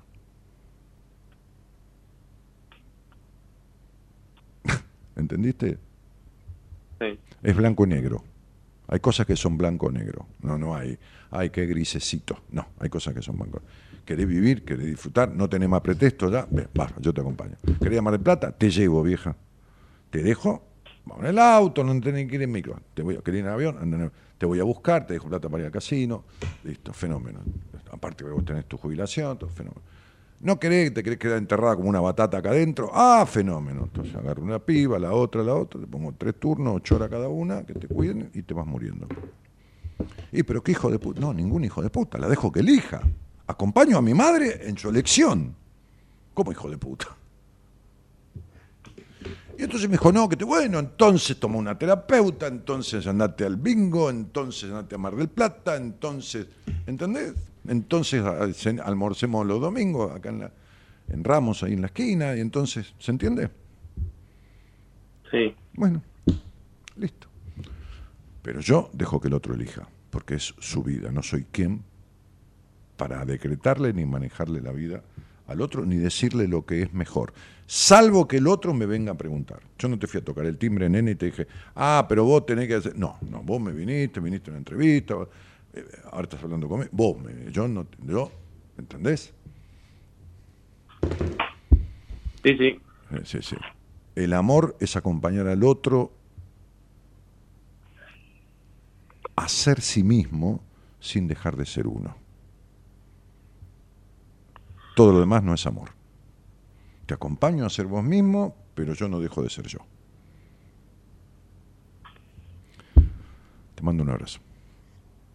Abrazo grande, Daniel. Muchas gracias. De nada, querido. Chao, chao. Soy mi propia religión, mi soberano, yo me enseño. Pretendo ser real y todavía soy un sueño. Soy mi propio enemigo y me importa la derrota. Tu mirada se me nota, es mi cáscara y mi ropa. Yo soy y aún no soy mío y aunque quiera ser mi dueño. Envejezco y me hago grande y todavía no me tengo. Soy mi dolor, soy mi condena, soy el veneno de mis penas. Soy mi remedio, soy mi cura, la enfermedad es mi cordura. Tengo duras las pupilas, tengo corta la mirada. Y si en el fondo hay algo bueno, lo imagino, no lo veo. Tengo celos, tengo envidia, tengo bronca y me lastimo. No piensen que soy humilde, yo solo me subestimo. Y aunque me parezca a todos y me confunda con la gente, soy como nadie, soy mi maestro, mi referente, soy lo que siento, lo que me pasa. Ese es mi templo, esa es mi casa. Soy como nadie, diferente. Yo soy mi Dios, mi referente.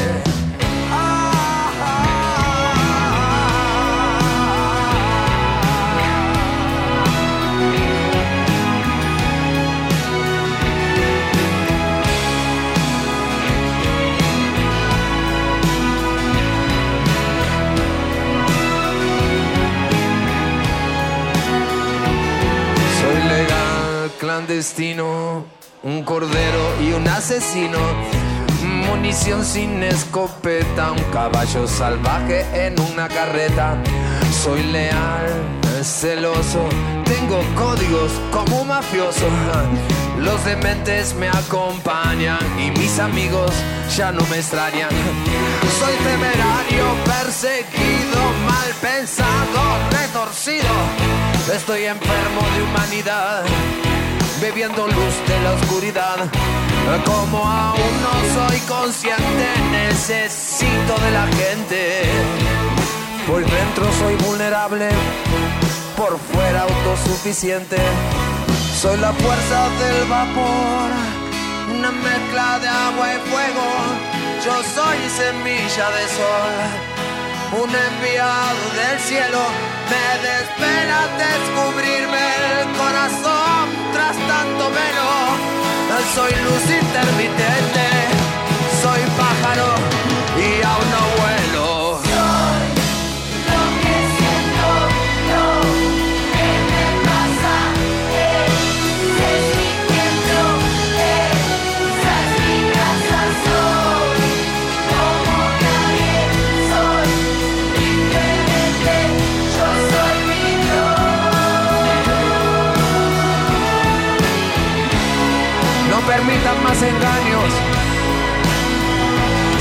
Son ustedes. En presencia plena.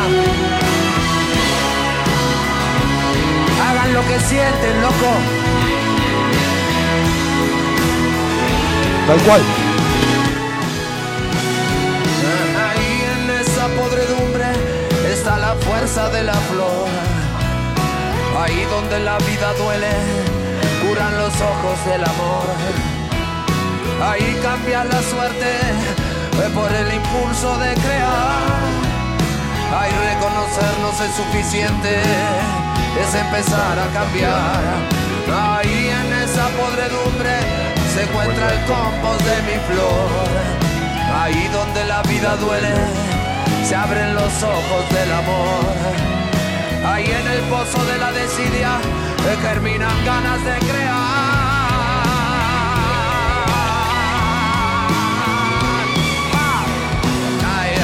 Soy lo que siento, lo que me pasa.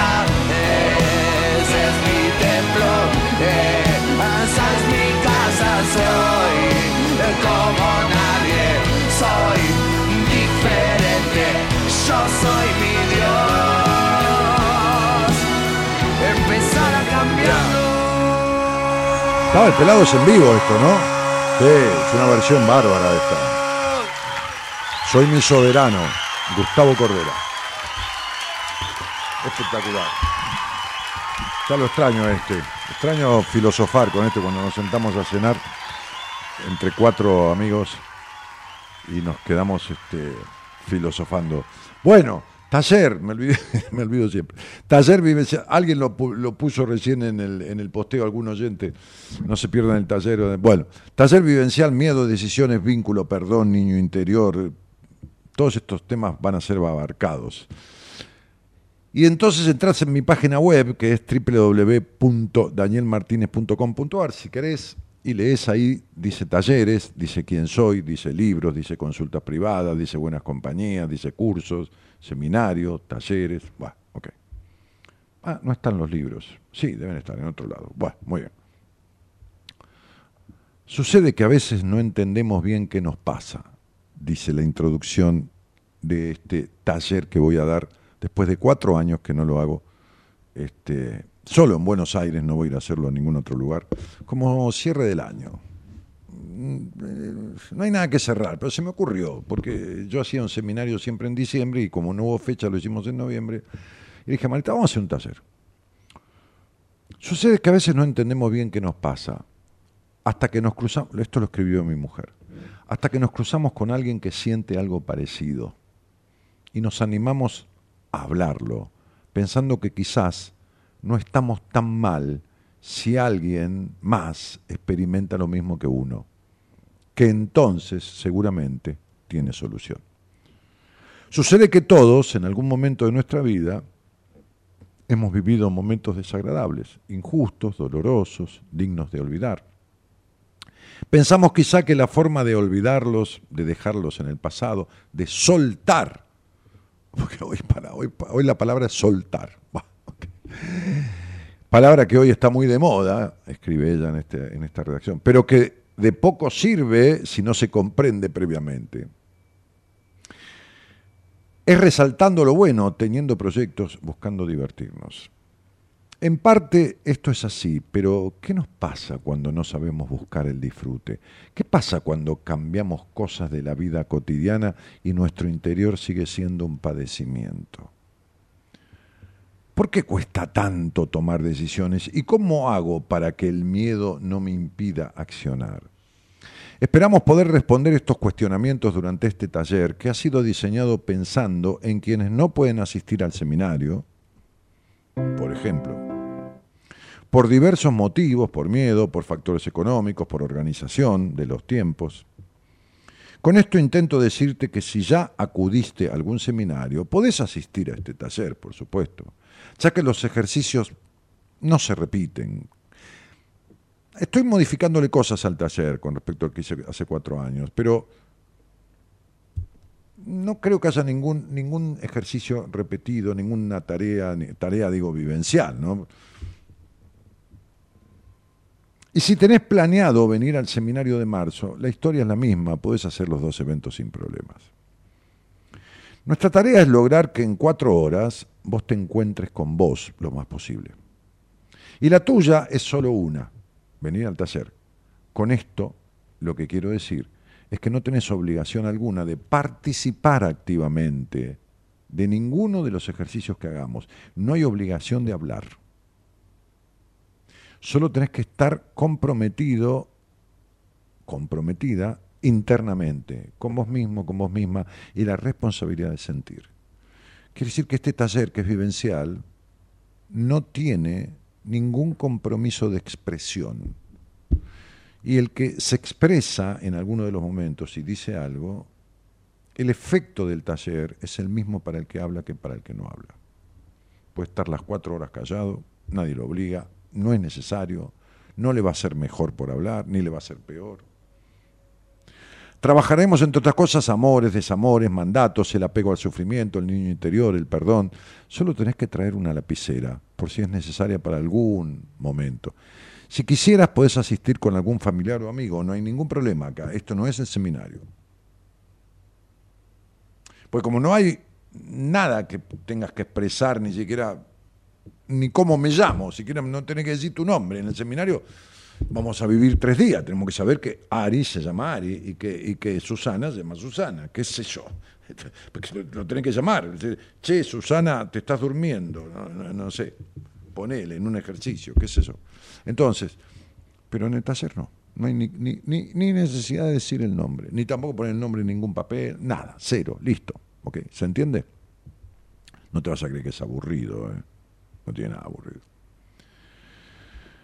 Puedes asistir con un familiar o amigo porque el otro ni se entera de lo que te pasa, ni porque te va pasando por dentro, vas escuchando y te va, ¿entendés? Entonces, pero lo único que hago a los amigos o familiares o, matrimonio o hermanos o que es sentarlos separados. Aquel allá, este por allá. ¿Viste? Porque por ahí, qué sé yo, te da ganas de, se te pianta un lagrimón, como dice el tango, este, y no crees que el otro te vea emocionarte, qué sé yo, no, importa, es el único requisito. Vení con quien quieras, vení con tu hijo, con tu hija, no hay ningún problema, pero se sientan separados. ¿Preparado, preparada para asistir a este taller? Perfecto. La fecha es domingo 17 de diciembre, de 16 a 20, de 4 de la tarde a 8 de la noche. El lugar, la capital federal. Un salón de un hotel internacional. Sobre la avenida 9 de julio hay 15 hoteles, uno de ellos, no les voy a decir cuál, pues si no van a llamar por teléfono a hotel. El taller, ¿qué taller? Dice, el que, el que atiende en la conserjería está para darte una habitación, no está para... Entonces, podés adquirir tu entrada por WhatsApp haciendo clic acá, en la página, ¿no? Te, lleva al WhatsApp de Marita o por correo electrónico escribiendo marita.buenascompañías.com. Te esperamos, firma Daniel Martínez. ¿Eh? ¿Pusiste el mail? Sí, sí, ahora, ahora yo lo pongo también. Este, ahí, ahí está el mail de Marita y ahí está el teléfono también. Eh, no llames por teléfono, mandale un WhatsApp. No la llames porque si no la atorás porque está, constantemente recibiendo mensajes por, por cursos, por entrevistas conmigo, por, un montón de cosas. Entonces, sin mandale un WhatsApp. Y, o mandale un mail. O las dos cosas. ¿Ok? No es un taller como los que he hecho multitudinarios en provincias del resto del país. No, no, no, no. No, es no tomamos el salón más grande del hotel, tomamos un salón 50, 60 personas, ya hay como 30 anotados, o sea, creo, no sé, más o menos. Pero listo, ¿se entiende? Así que domingo 17 de diciembre a las 4 de la tarde hasta las 8 de la noche, o sea que es verano, a las 8 terminamos, te podés ir, es de día, estamos en la avenida 9 de julio, puedes tomar el colectivo, pasan todos por ahí. Este, Así que taller vivencial, miedos y decisiones sin obligación de expresarse en ningún sentido. Si te reís, reíte, por supuesto, pero no tienes obligación. Y si te emocionás y se te pianta una lágrima, llorá, pero no tenés obligación. No hay ni obligación de decir el nombre, nada, nada. Bueno, chicos, pongan like ahí, porque todos dicen que hay que poner like ahí. Yo no puedo, ¿no? A mí no me lo toma. ¿Sí? ¿Yo puedo? Ah, sí, me lo tomó.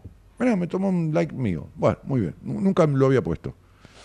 Este. Dice, decía Gabriela Candal. Eh. ¿Qué más? Te amamos, Gerard, sos el mejor, dicen acá. Dice Liz. Ah, porque jodían que se escuchaba mal, pero no eras vos, ¿no era la transmisión nuestra? No, la transmisión estaba bien. Claro. Bueno. Karina que dice, no se pierdan el taller, la oportunidad de ir el taller el 17 del 12. Ah, ah, ah, bueno, fíjense, yo lo escucho perfecto. Ah, se la pasaron con el tema de la escucha, pero, uh, cuánta manija, estaban de manija, loco. Sí, sí. Sandra dice, buenas Nani, ¿cómo te va? Luego de mi entrevista con vos me dijiste una frase que me obligó a moverme y ocuparme de mí, los otros en nosotros, una frase para inquietarnos. Ah, sí, claro. Es que todos los que están en nosotros son mucho más que uno mismo, ¿eh? son un montón, todos son un montón. Y si los que están en nosotros tuvieron mucho peso en nuestra historia y ese peso fue negativo, cagamos, ¿eh? te lo tenés que sacar porque son, son muchos contra vos, ¿viste? Es una pelea constante de vos con aquellos que están introyectados, ¿entendés? Introyectados. Eh, ah, ah, ah, mm. Buenas noches, dice Silvia, desde Rosario. Gracias por estar siempre. Bueno, qué sé yo. No sé, hay un montón de mensajitos, pero estuvieron con todo el tema del volumen, se mezcló todo. bueno. Ah, sí, me olvidé el libro, che, de la historia argentina. Oh, qué mala onda. Pone, ¿eh? Por no dejarlo. Y si lo, dejé allá, está ahí. Sí, lo voy a buscar, no, deja, deja, deja. Deja que voy, voy yo, voy yo, voy yo al, al locker.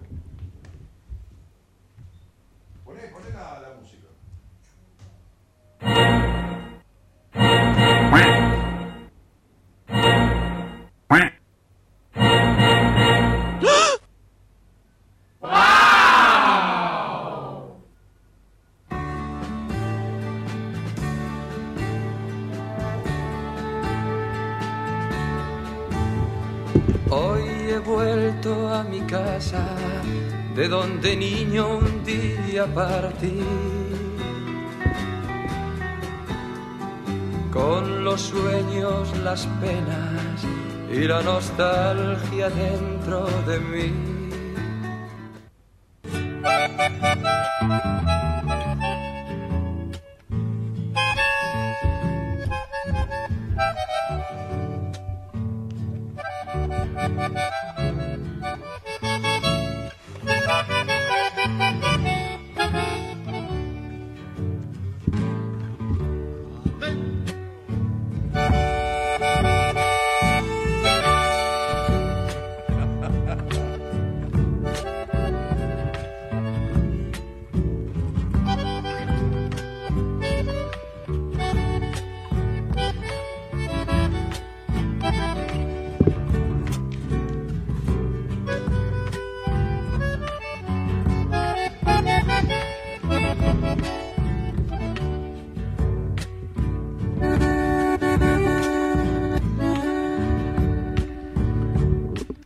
Leandro N. Alem y Catalina Tonkinson. Agarré un capítulo cortito, viste, porque no, no hay mucho tiempo, pero bueno.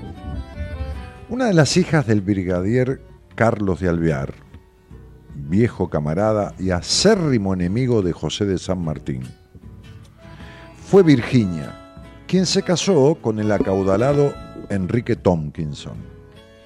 Ellos fueron los padres de la bonita Catalina Tonkinson, quien a su vez contrajo matrimonio con un importante abogado cuya look era casi de historieta. El tipo era se vestía como si fuera de historieta.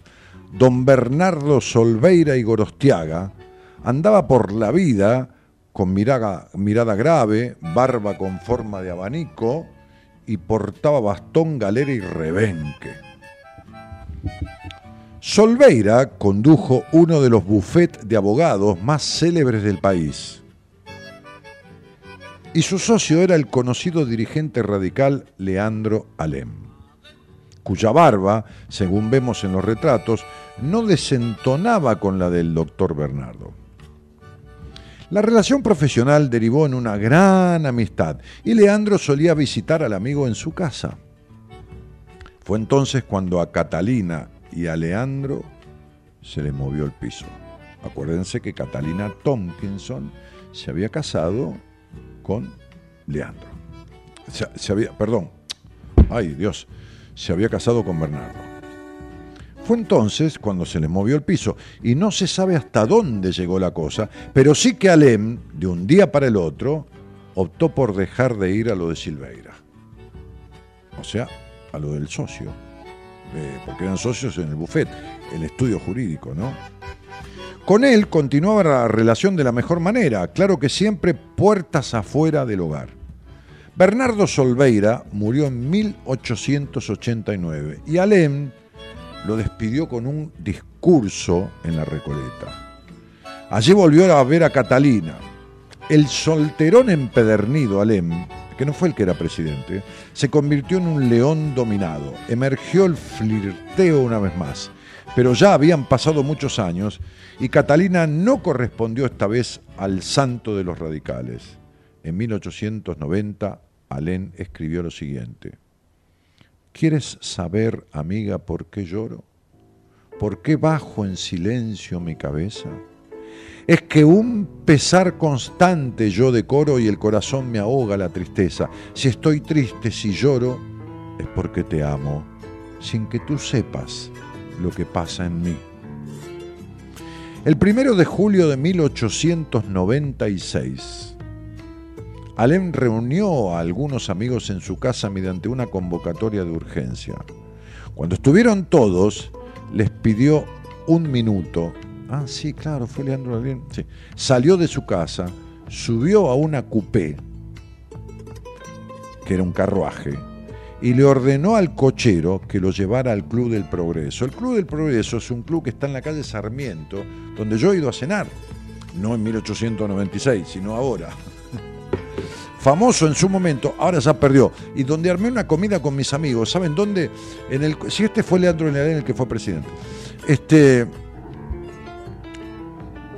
eh, había una, estaba el, restaurante en uno de los salones grandes del club y había un cuarto aparte, muy bonito, muy antiguo, muy de yesería y todo lo demás, con una boacería, que era el cuarto de costura, donde las mujeres, porque eso antes de ser un club era una casa bienuda, este, donde las mujeres se, juntaban a cuarto de costura, de, de qué sé yo, coser, hablar, bueno, ok, este, una juntada.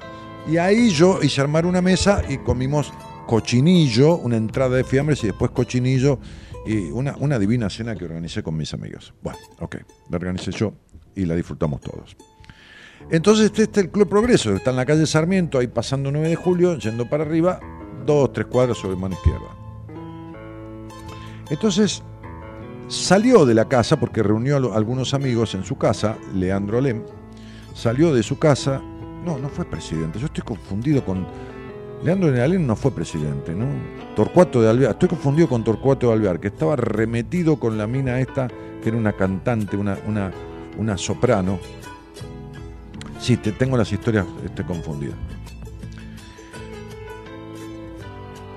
¿Cómo terminó Alem? Estaba tan enamorado Catalina Tonkinson que no le dio pelota que se suicidó dejó tres notas para sus amigos correligionarios, los radicales, que incluyó el testamento político donde anunciaba, para vivir estéril, inútil y deprimido es preferible morir. Sí, que se rompa, pero que no se doble.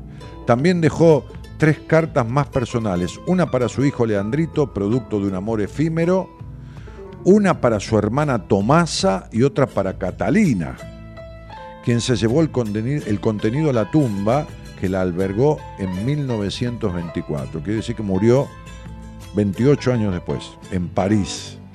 Mientras su tío, acá está. Claro. Ella era sobrina de Marcelo de Alvear, discípulo, secretario y admirador de Alén, era en ese momento, cuando Catalina muere, era presidente de los argentinos.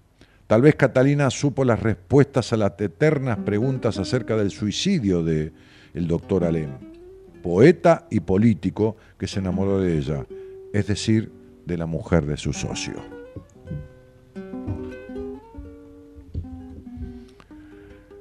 Este capítulo se llama Leandro Alem y Catalina Tompkinson, romances turbulentos de la historia argentina. Tenemos tiempo para otro, me parece. Me lo voy a agarrar a Sarmiento, che. Porque Sarmiento era. Qué viejo jodido ese, con las mujeres. Mm. Esperá porque lo, tengo en, varias, ¿eh? Pero vamos a agarrar uno cortito, porque hay uno de 10 páginas de Sarmiento, ¿viste? Que es como mucho. Mm, mm, Bien, acá tengo uno.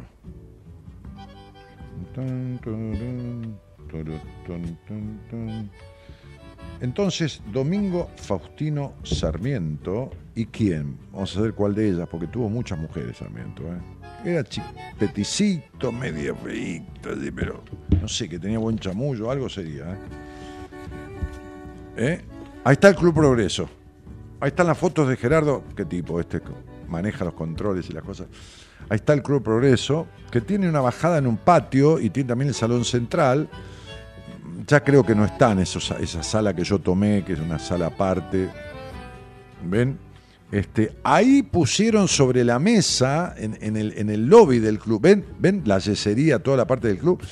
Ahí pusieron sobre la mesa el cadáver de, de Alem, de Leandro Alem. Claro, porque se, mató en el camino, dijo al cochero, vamos para acá y se pegó un tiro. mirá, ahí está. Ahí es el salón comedor central.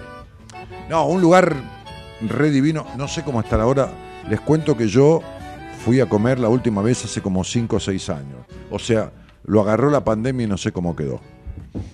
Un lugar divino, muy paquetón, históricamente paquetón, pero no era caro, así como que te rompían la cabeza ni nada. ¿eh? No sé ahora, chicos. ¿eh? Club el especialidad en aquel momento en cochinillo. Domingo Faustino Sarmiento y Elenita Rodríguez. Hmm. Si hubo un padre del aula en la historia argentina, ese fue sin duda Domingo Faustino Sarmiento. Sí, señor. Sí, señor. Y yo cuando estaba Balmaceda conmigo en el programa, bah, estaba, venía muy de vez en cuando, siempre lo hacía hablar de Sarmiento. Claro, muy bien, Marta Edwards. Está muy bien. Fundó la UCR, fue masón el hombre. Qué, qué historia. Es lindo escuchar cómo, cómo contás. Bueno, este, este, por Alem, dice, ¿no? Bueno, muy bien. Entonces, Almaceda decía, Balmaceda decía, es el padre del aula porque tuvo un hijo con una alumna de 14 años. Entonces, el padre del aula, no por las escuelas que fundó. Bueno, cuando tenía 19 años ya era maestro y daba clases. No se olviden que Sarmiento era prácticamente analfabeto, ¿eh? Trabajaba en el campo poniendo postes para el alambrado de púa, este, y, fue autodidacta, leía por su cuenta, bueno, y todo lo demás. ok. Bueno. Este. Daba clases en un pueblito andino de Chile llamado Pocuro.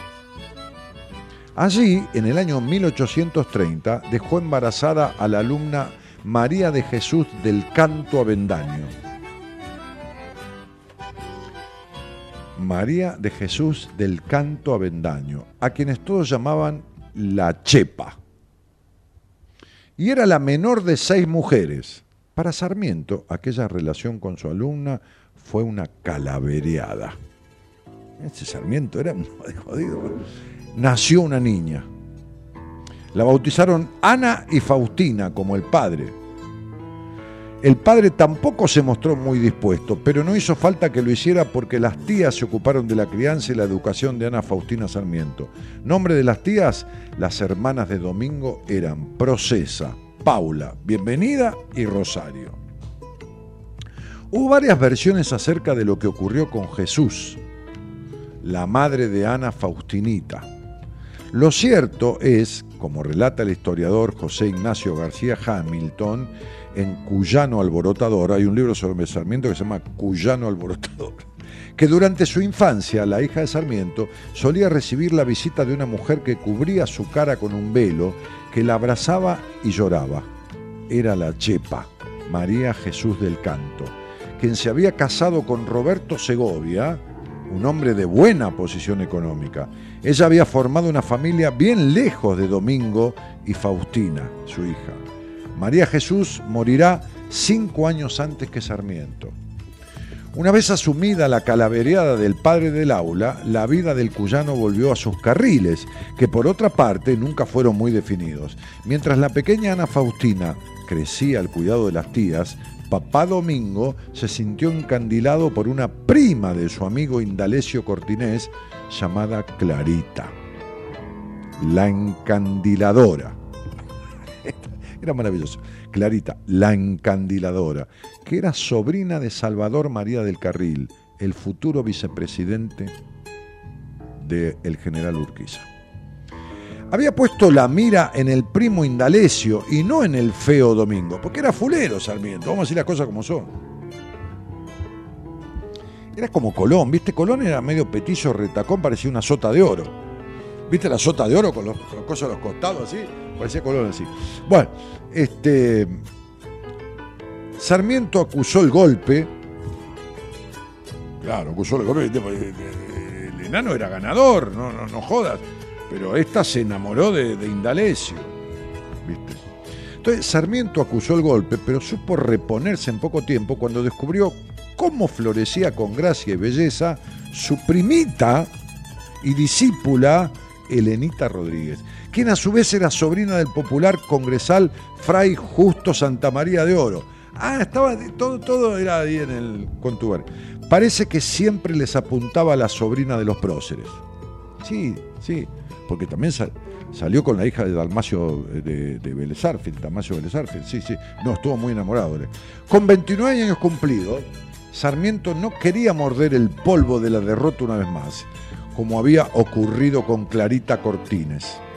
Y esta vez había otros ingredientes, porque no solo se trataba de una niña de su propia familia, sino que este nuevo encanto de mujer que se llamaba Elena Rodríguez era además la hija de su maestro. No está muy alta la música, ¿no? No. Era además la hija de su maestro. Mira qué loco, ¿no? Sí, ganador. Del hombre que le enseñó a leer y escribir.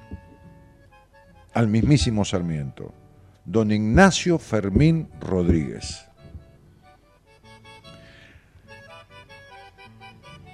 Domingo Faustino no quiso dejar en manos de la improvisación este asunto de tanta importancia. Por ese motivo decidió emplear un método algo científico que le permitiera deducir los sentimientos que él despertaba en la primorosa prima Elena. Nos referimos al viejo truco de sondear el terreno con cuidado antes de lanzarse una pileta que pudiera estar bien vacía. Domingo Faustino la saludaba, Elena le respondía el saludo. Hacía un chiste, ella lo festejaba. La observaba, la prima lo miraba de reojo. La piropeaba y Elenita se sonrojaba. La acumulación de pruebas no daba margen de dudas. La prima estaba vencida, derrotada, aniquilada por el amor. Eh, ¿Quién te cree que eso? Bueno, tanto como él, por supuesto, porque él estaba metido. Sin embargo, ella parecía no animarse a dar el paso. Pobre, cuánta inocencia. Fue entonces cuando Domingo Faustino, que se desintegraba en deseos, acudió a Tránsito Oro. Se llamaba Tránsito Oro. Madre de la criatura. La madre se llamaba Tránsito. Y hermana de Fray Justo Santa María de Oro. Le escribió una carta más que elocuente. Mi mala estrella, señora, y un sentimiento que se ha hecho irresistible en mi corazón me fuerzan a aventurar hoy un paso que creí tener fuerzas suficientes para haberlo diferido por largo tiempo, al menos hasta cuando un mal éxito no pudiese traer nada desagradable. Mirá el chamullo que te... Domingo advertía que se encontró con cierto apuro que lo obligaba a escribir a tránsito, la madre de Lenita. Preveo desde ahora las justas objeciones que usted va a oponerme y a las cuales nada tengo que contestar. Y no obstante esto, me he atrevido a precipitarlo, menos esperando un resultado feliz que deseoso de salir de la triste incertidumbre que me atormenta. ¿Qué lo parió? No, no. En esta carta Sarmiento daba más vueltas que un perro antes de echarse en la cucha. El sanjuanino creía haber generado cierto suspenso en la carta y prosiguió. No quiero tenerla suspensa por más tiempo. Este paso que debe influir poderosamente en mi suerte futura es pedir a usted la mano de su digna hija para justificar esta pretensión que usted tachará de osada seguramente, no tengo ni fortuna que ofrecerla, ni nada de lo que puede halagar las solícitas aspiraciones de una madre, pero sí el deseo de hacer la felicidad de este caro objeto de su tierno interés y el mío, unido a una comportación sin mancha y las esperanzas de un joven, pueden de algún modo suplir a los dones que la naturaleza y la fortuna me han negado. Claro, porque era fulero y pobre. Y redondeaba la carta diciendo, espero que usted tenga la condescendencia de hacerme conocer su modo de sentir a este respecto, suplicándole que sea siempre un secreto entre usted y yo. Con el temor de haberle dado un mal rato, soy de usted su obsecuente servidor. ¿Qué lo La respuesta de Tránsito nos hizo esperar. Tránsito era la madre de Lenita. No, repito, ¿viste? porque si no parece que estamos entre medio de la 9 de julio. Domingo Faustino podía ir a picotear por donde le placiera, menos con Elenita. Esa fue la respuesta. Oiga, vaya, pero con Elenita no. Pero ¿acaso tía Tránsito podía censurar? Ah, tía, el vuelo fantástico de estos dos seres por los cielos de la dicha. No, el problema era otro. La joven prima no sentía nada de lo que Sarmiento imaginaba. La pileta estaba recontra vacía. A pesar de la súplica, la tierra no se lo tragó. Ocho años después de aquel episodio, Sarmiento le escribió a su maestro una elogiosa carta en la que evocaba los tiempos de alumno. En ella no hizo ninguna mención a su prima Lenita. Sí escribió una postdata, de esas en las que uno parece decir, ah, me olvidaba una cosa más. Allí les deslizaba, sabrá usted sin duda que soy casado con la señora Benita Martínez, cuyos respetos ofrezco. Por lo tanto, la frase implícita fue, ah, me olvidaba una cosa más, me casé, ¿eh? Estoy muy bien con Benita y menos mal que no me casé con tu hija, tío Ignacio. Pronto descubrirá Domingo Faustino que para él Benita y pesadilla serían sinónimos. Parece que la señora que eligió Sarmiento le dice, le complicó la vida. Totalmente. Bueno, muy bien. Sí, sí, sí, pero igual, viste, andaba mujereando por todos lados. Domingo Faustino Sarmiento y Elenita Rodríguez se llama este capítulo del libro Romances turbulentos de la historia argentina. Daniel Balmaceda.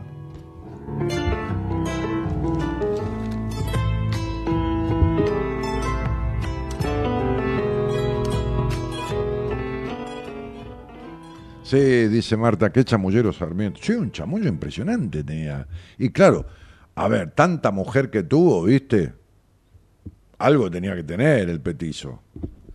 Pero es cierto, ¿no? Porque no era agraciado físicamente, ni tenía plata tampoco, que en esa época, viste que todos andaban entre la gente de guita, ¿no? Es decir, las familias bien, qué sé yo, sangre azul.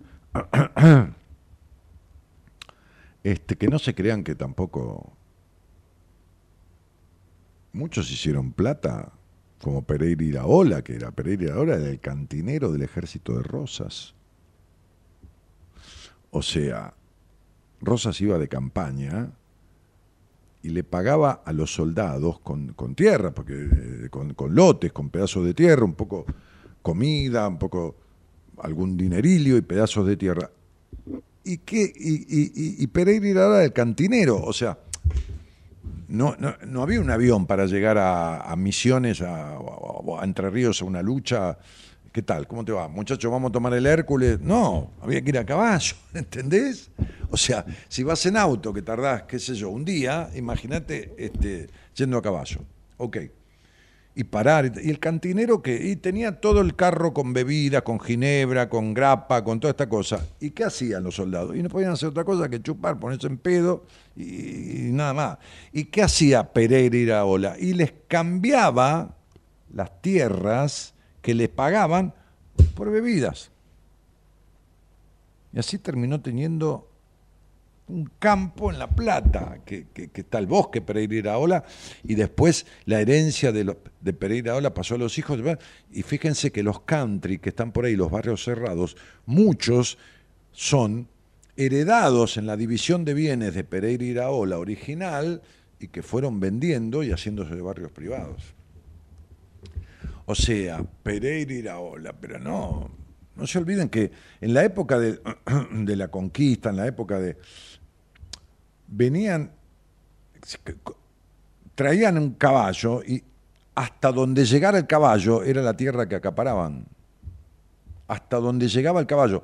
O sea, iban con el caballo y cuando el caballo no podía más, no había manera pegándole con un fierro, hasta ahí marcaban el campo de tal. De ahí arrancaba otro. Y hasta ahí se, y se agarraban las tierras de acá como si fueran caramelos de un frasco. Es maravilloso cómo se hizo este país. Es una cosa, cómo se lo han choreado y cómo lo han acaparado y manoteado. Bah, sigue todo como antes. Es maravilloso. Este, che, qué lindo relato y qué chamullero Sarmiento, más vueltas que la galecita. ¿Por qué será que a veces las mujeres que aman nuestros próceres terminan siendo su propia perdición? Saludos y un abrazo. Y qué sé yo, Sarmiento era un, un edípico total, ¿eh? Sí. Escúchame, la madre, cuatro hermanas mujeres y él, ¿entendés? Bendito tú eres entre todas las mujeres, rodeado de minas todo el tiempo y así vivió después.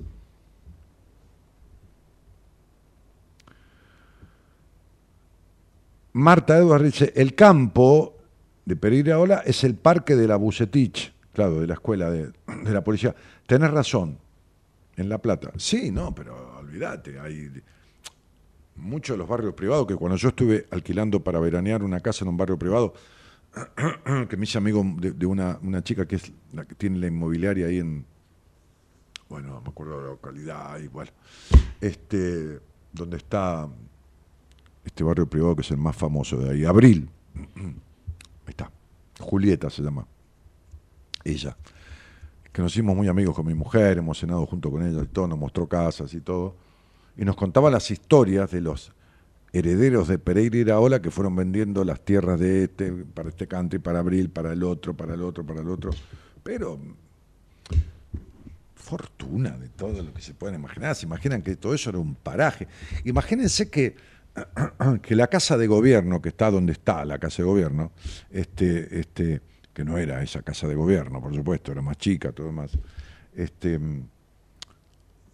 la gente que tenía un poco de dinero vivía en la calle Florida, cuatro cuadras, cinco, y era un barrial, o sea, era barro, o sea. El que tenía una quinta la tenía en la Recoleta, o sea, de la casa de gobierno a, lo que hoy sería diez minutos de auto ahora de la noche, siete minutos de auto. Ahí era la zona de quinta. Flores era como si dijéramos, qué sé yo, no sé, Luján, la Siberia.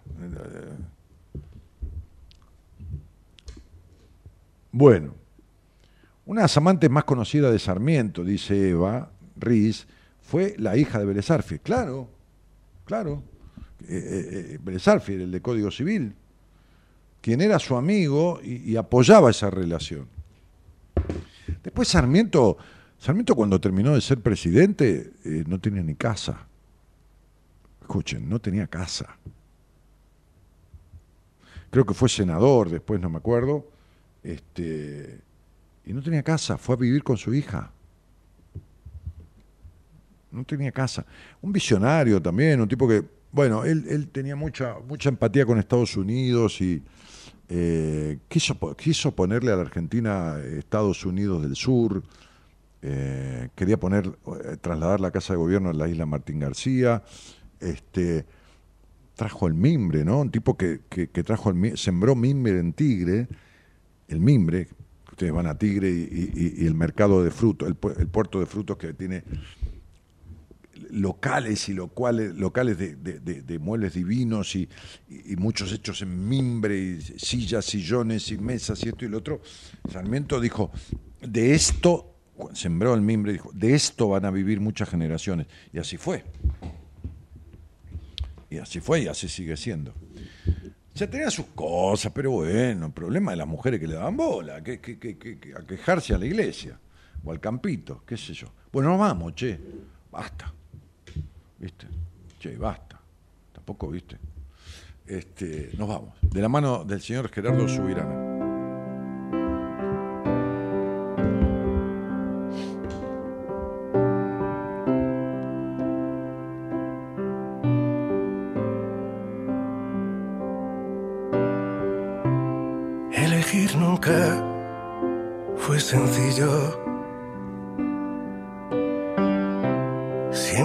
Conlleva renunciar Claro, elegir nunca fue sencillo. cuando abandonas el camino. Siempre hay una estrella polar. Hablando de soltar, que está de moda, así se llama el tema. Ismael Serrano. Soltar. Siempre costó decir adiós. Y cuando aprendes, quizá es tarde. Hoy nadie va a morir de amor. No siempre irse es de cobardes. No, no, irse no es de cobarde, por supuesto. Son sinceros los amantes. Dice, esa es otra cosa del destino, nuestros próceres terminaron sus vidas con austeridad y con enfermedades, la patria es una locura, no es del destino, eligieron ellos, eligieron no, no vivir de- del Estado y no chorear, no robar, sino vivir para el Estado, patrióticamente, ¿no? Belgrano por poco lo enterraron en un cajón de manzana pagó con su reloj al médico que lo atendió porque no tenía un peso, donó sus honorarios como general de la nación para hacer tres escuelas, de las cuales se hicieron dos después de 100 años y una nunca se hizo, si mal no recuerdo. Tengo datos de la historia en mi cabeza, pero bueno, tampoco pretenda que me acuerde de todo porque nadie. Balmaceda es una cosa que nunca vi en mi vida. Lo, lo que sabe ese tipo, lo que se acuerda, tengo que hablar con él a ver si un día se viene o hacemos un duplex. Este, pero es muy linda la historia en cuanto a la vida y pasión de estos tipos. No, no, no, la- las boludeces que nos enseñaban en el manual del, del- de primario que. qué bárbaro. En fin. Este. Nos dibujaban a estos tipos como si fueran perfectos y. Sarmiento nunca faltó a clase. Las pelotudeces que había que escuchar de los programas educativos que las maestras también se comían y nos trasladaban a los alumnos. Nunca faltó a clase. O sea, nunca tuvo fiebre, nunca se enfermó, nunca se rateaba Sarmiento. En la escuelita que, empezó, vivía, tenía un alambre que dividía el fondo de la casa con y se rajaba, entraba a la escuela y se rajaba por el alambre, y, eh, por el agujero, y se iba a cagar a piedrazos a la esquina. Esa es la realidad, y está contado eso y escrito. No, no, no, no es que lo inventamos nosotros ni lo inventó Balmaceda. En fin, ¿qué quiere que les diga? Señoras, señores, nos vamos. Mañana no sé quién está. ¿Quién está? ¿Vos tenés idea? Enrique. ¿Pablo? ¿Pablo Mayoral? Bueno, mañana el licenciado Pablo Mayoral. Yo vuelvo el miércoles. Mi nombre es Daniel Jorge Martínez. Taller vivencial, cuatro horas. Domingo 12, 17 de diciembre a las 4 de la tarde. En mi página web tienen toda la data, los links para entrar, pedir información, entradas. La entrada vale más o menos como una hora de teatro de las buenas que, que duran una hora que están en la calle Corriente. Eh, buenas noches a todos. Me voy. Y gracias por estar. Tú y yo fuimos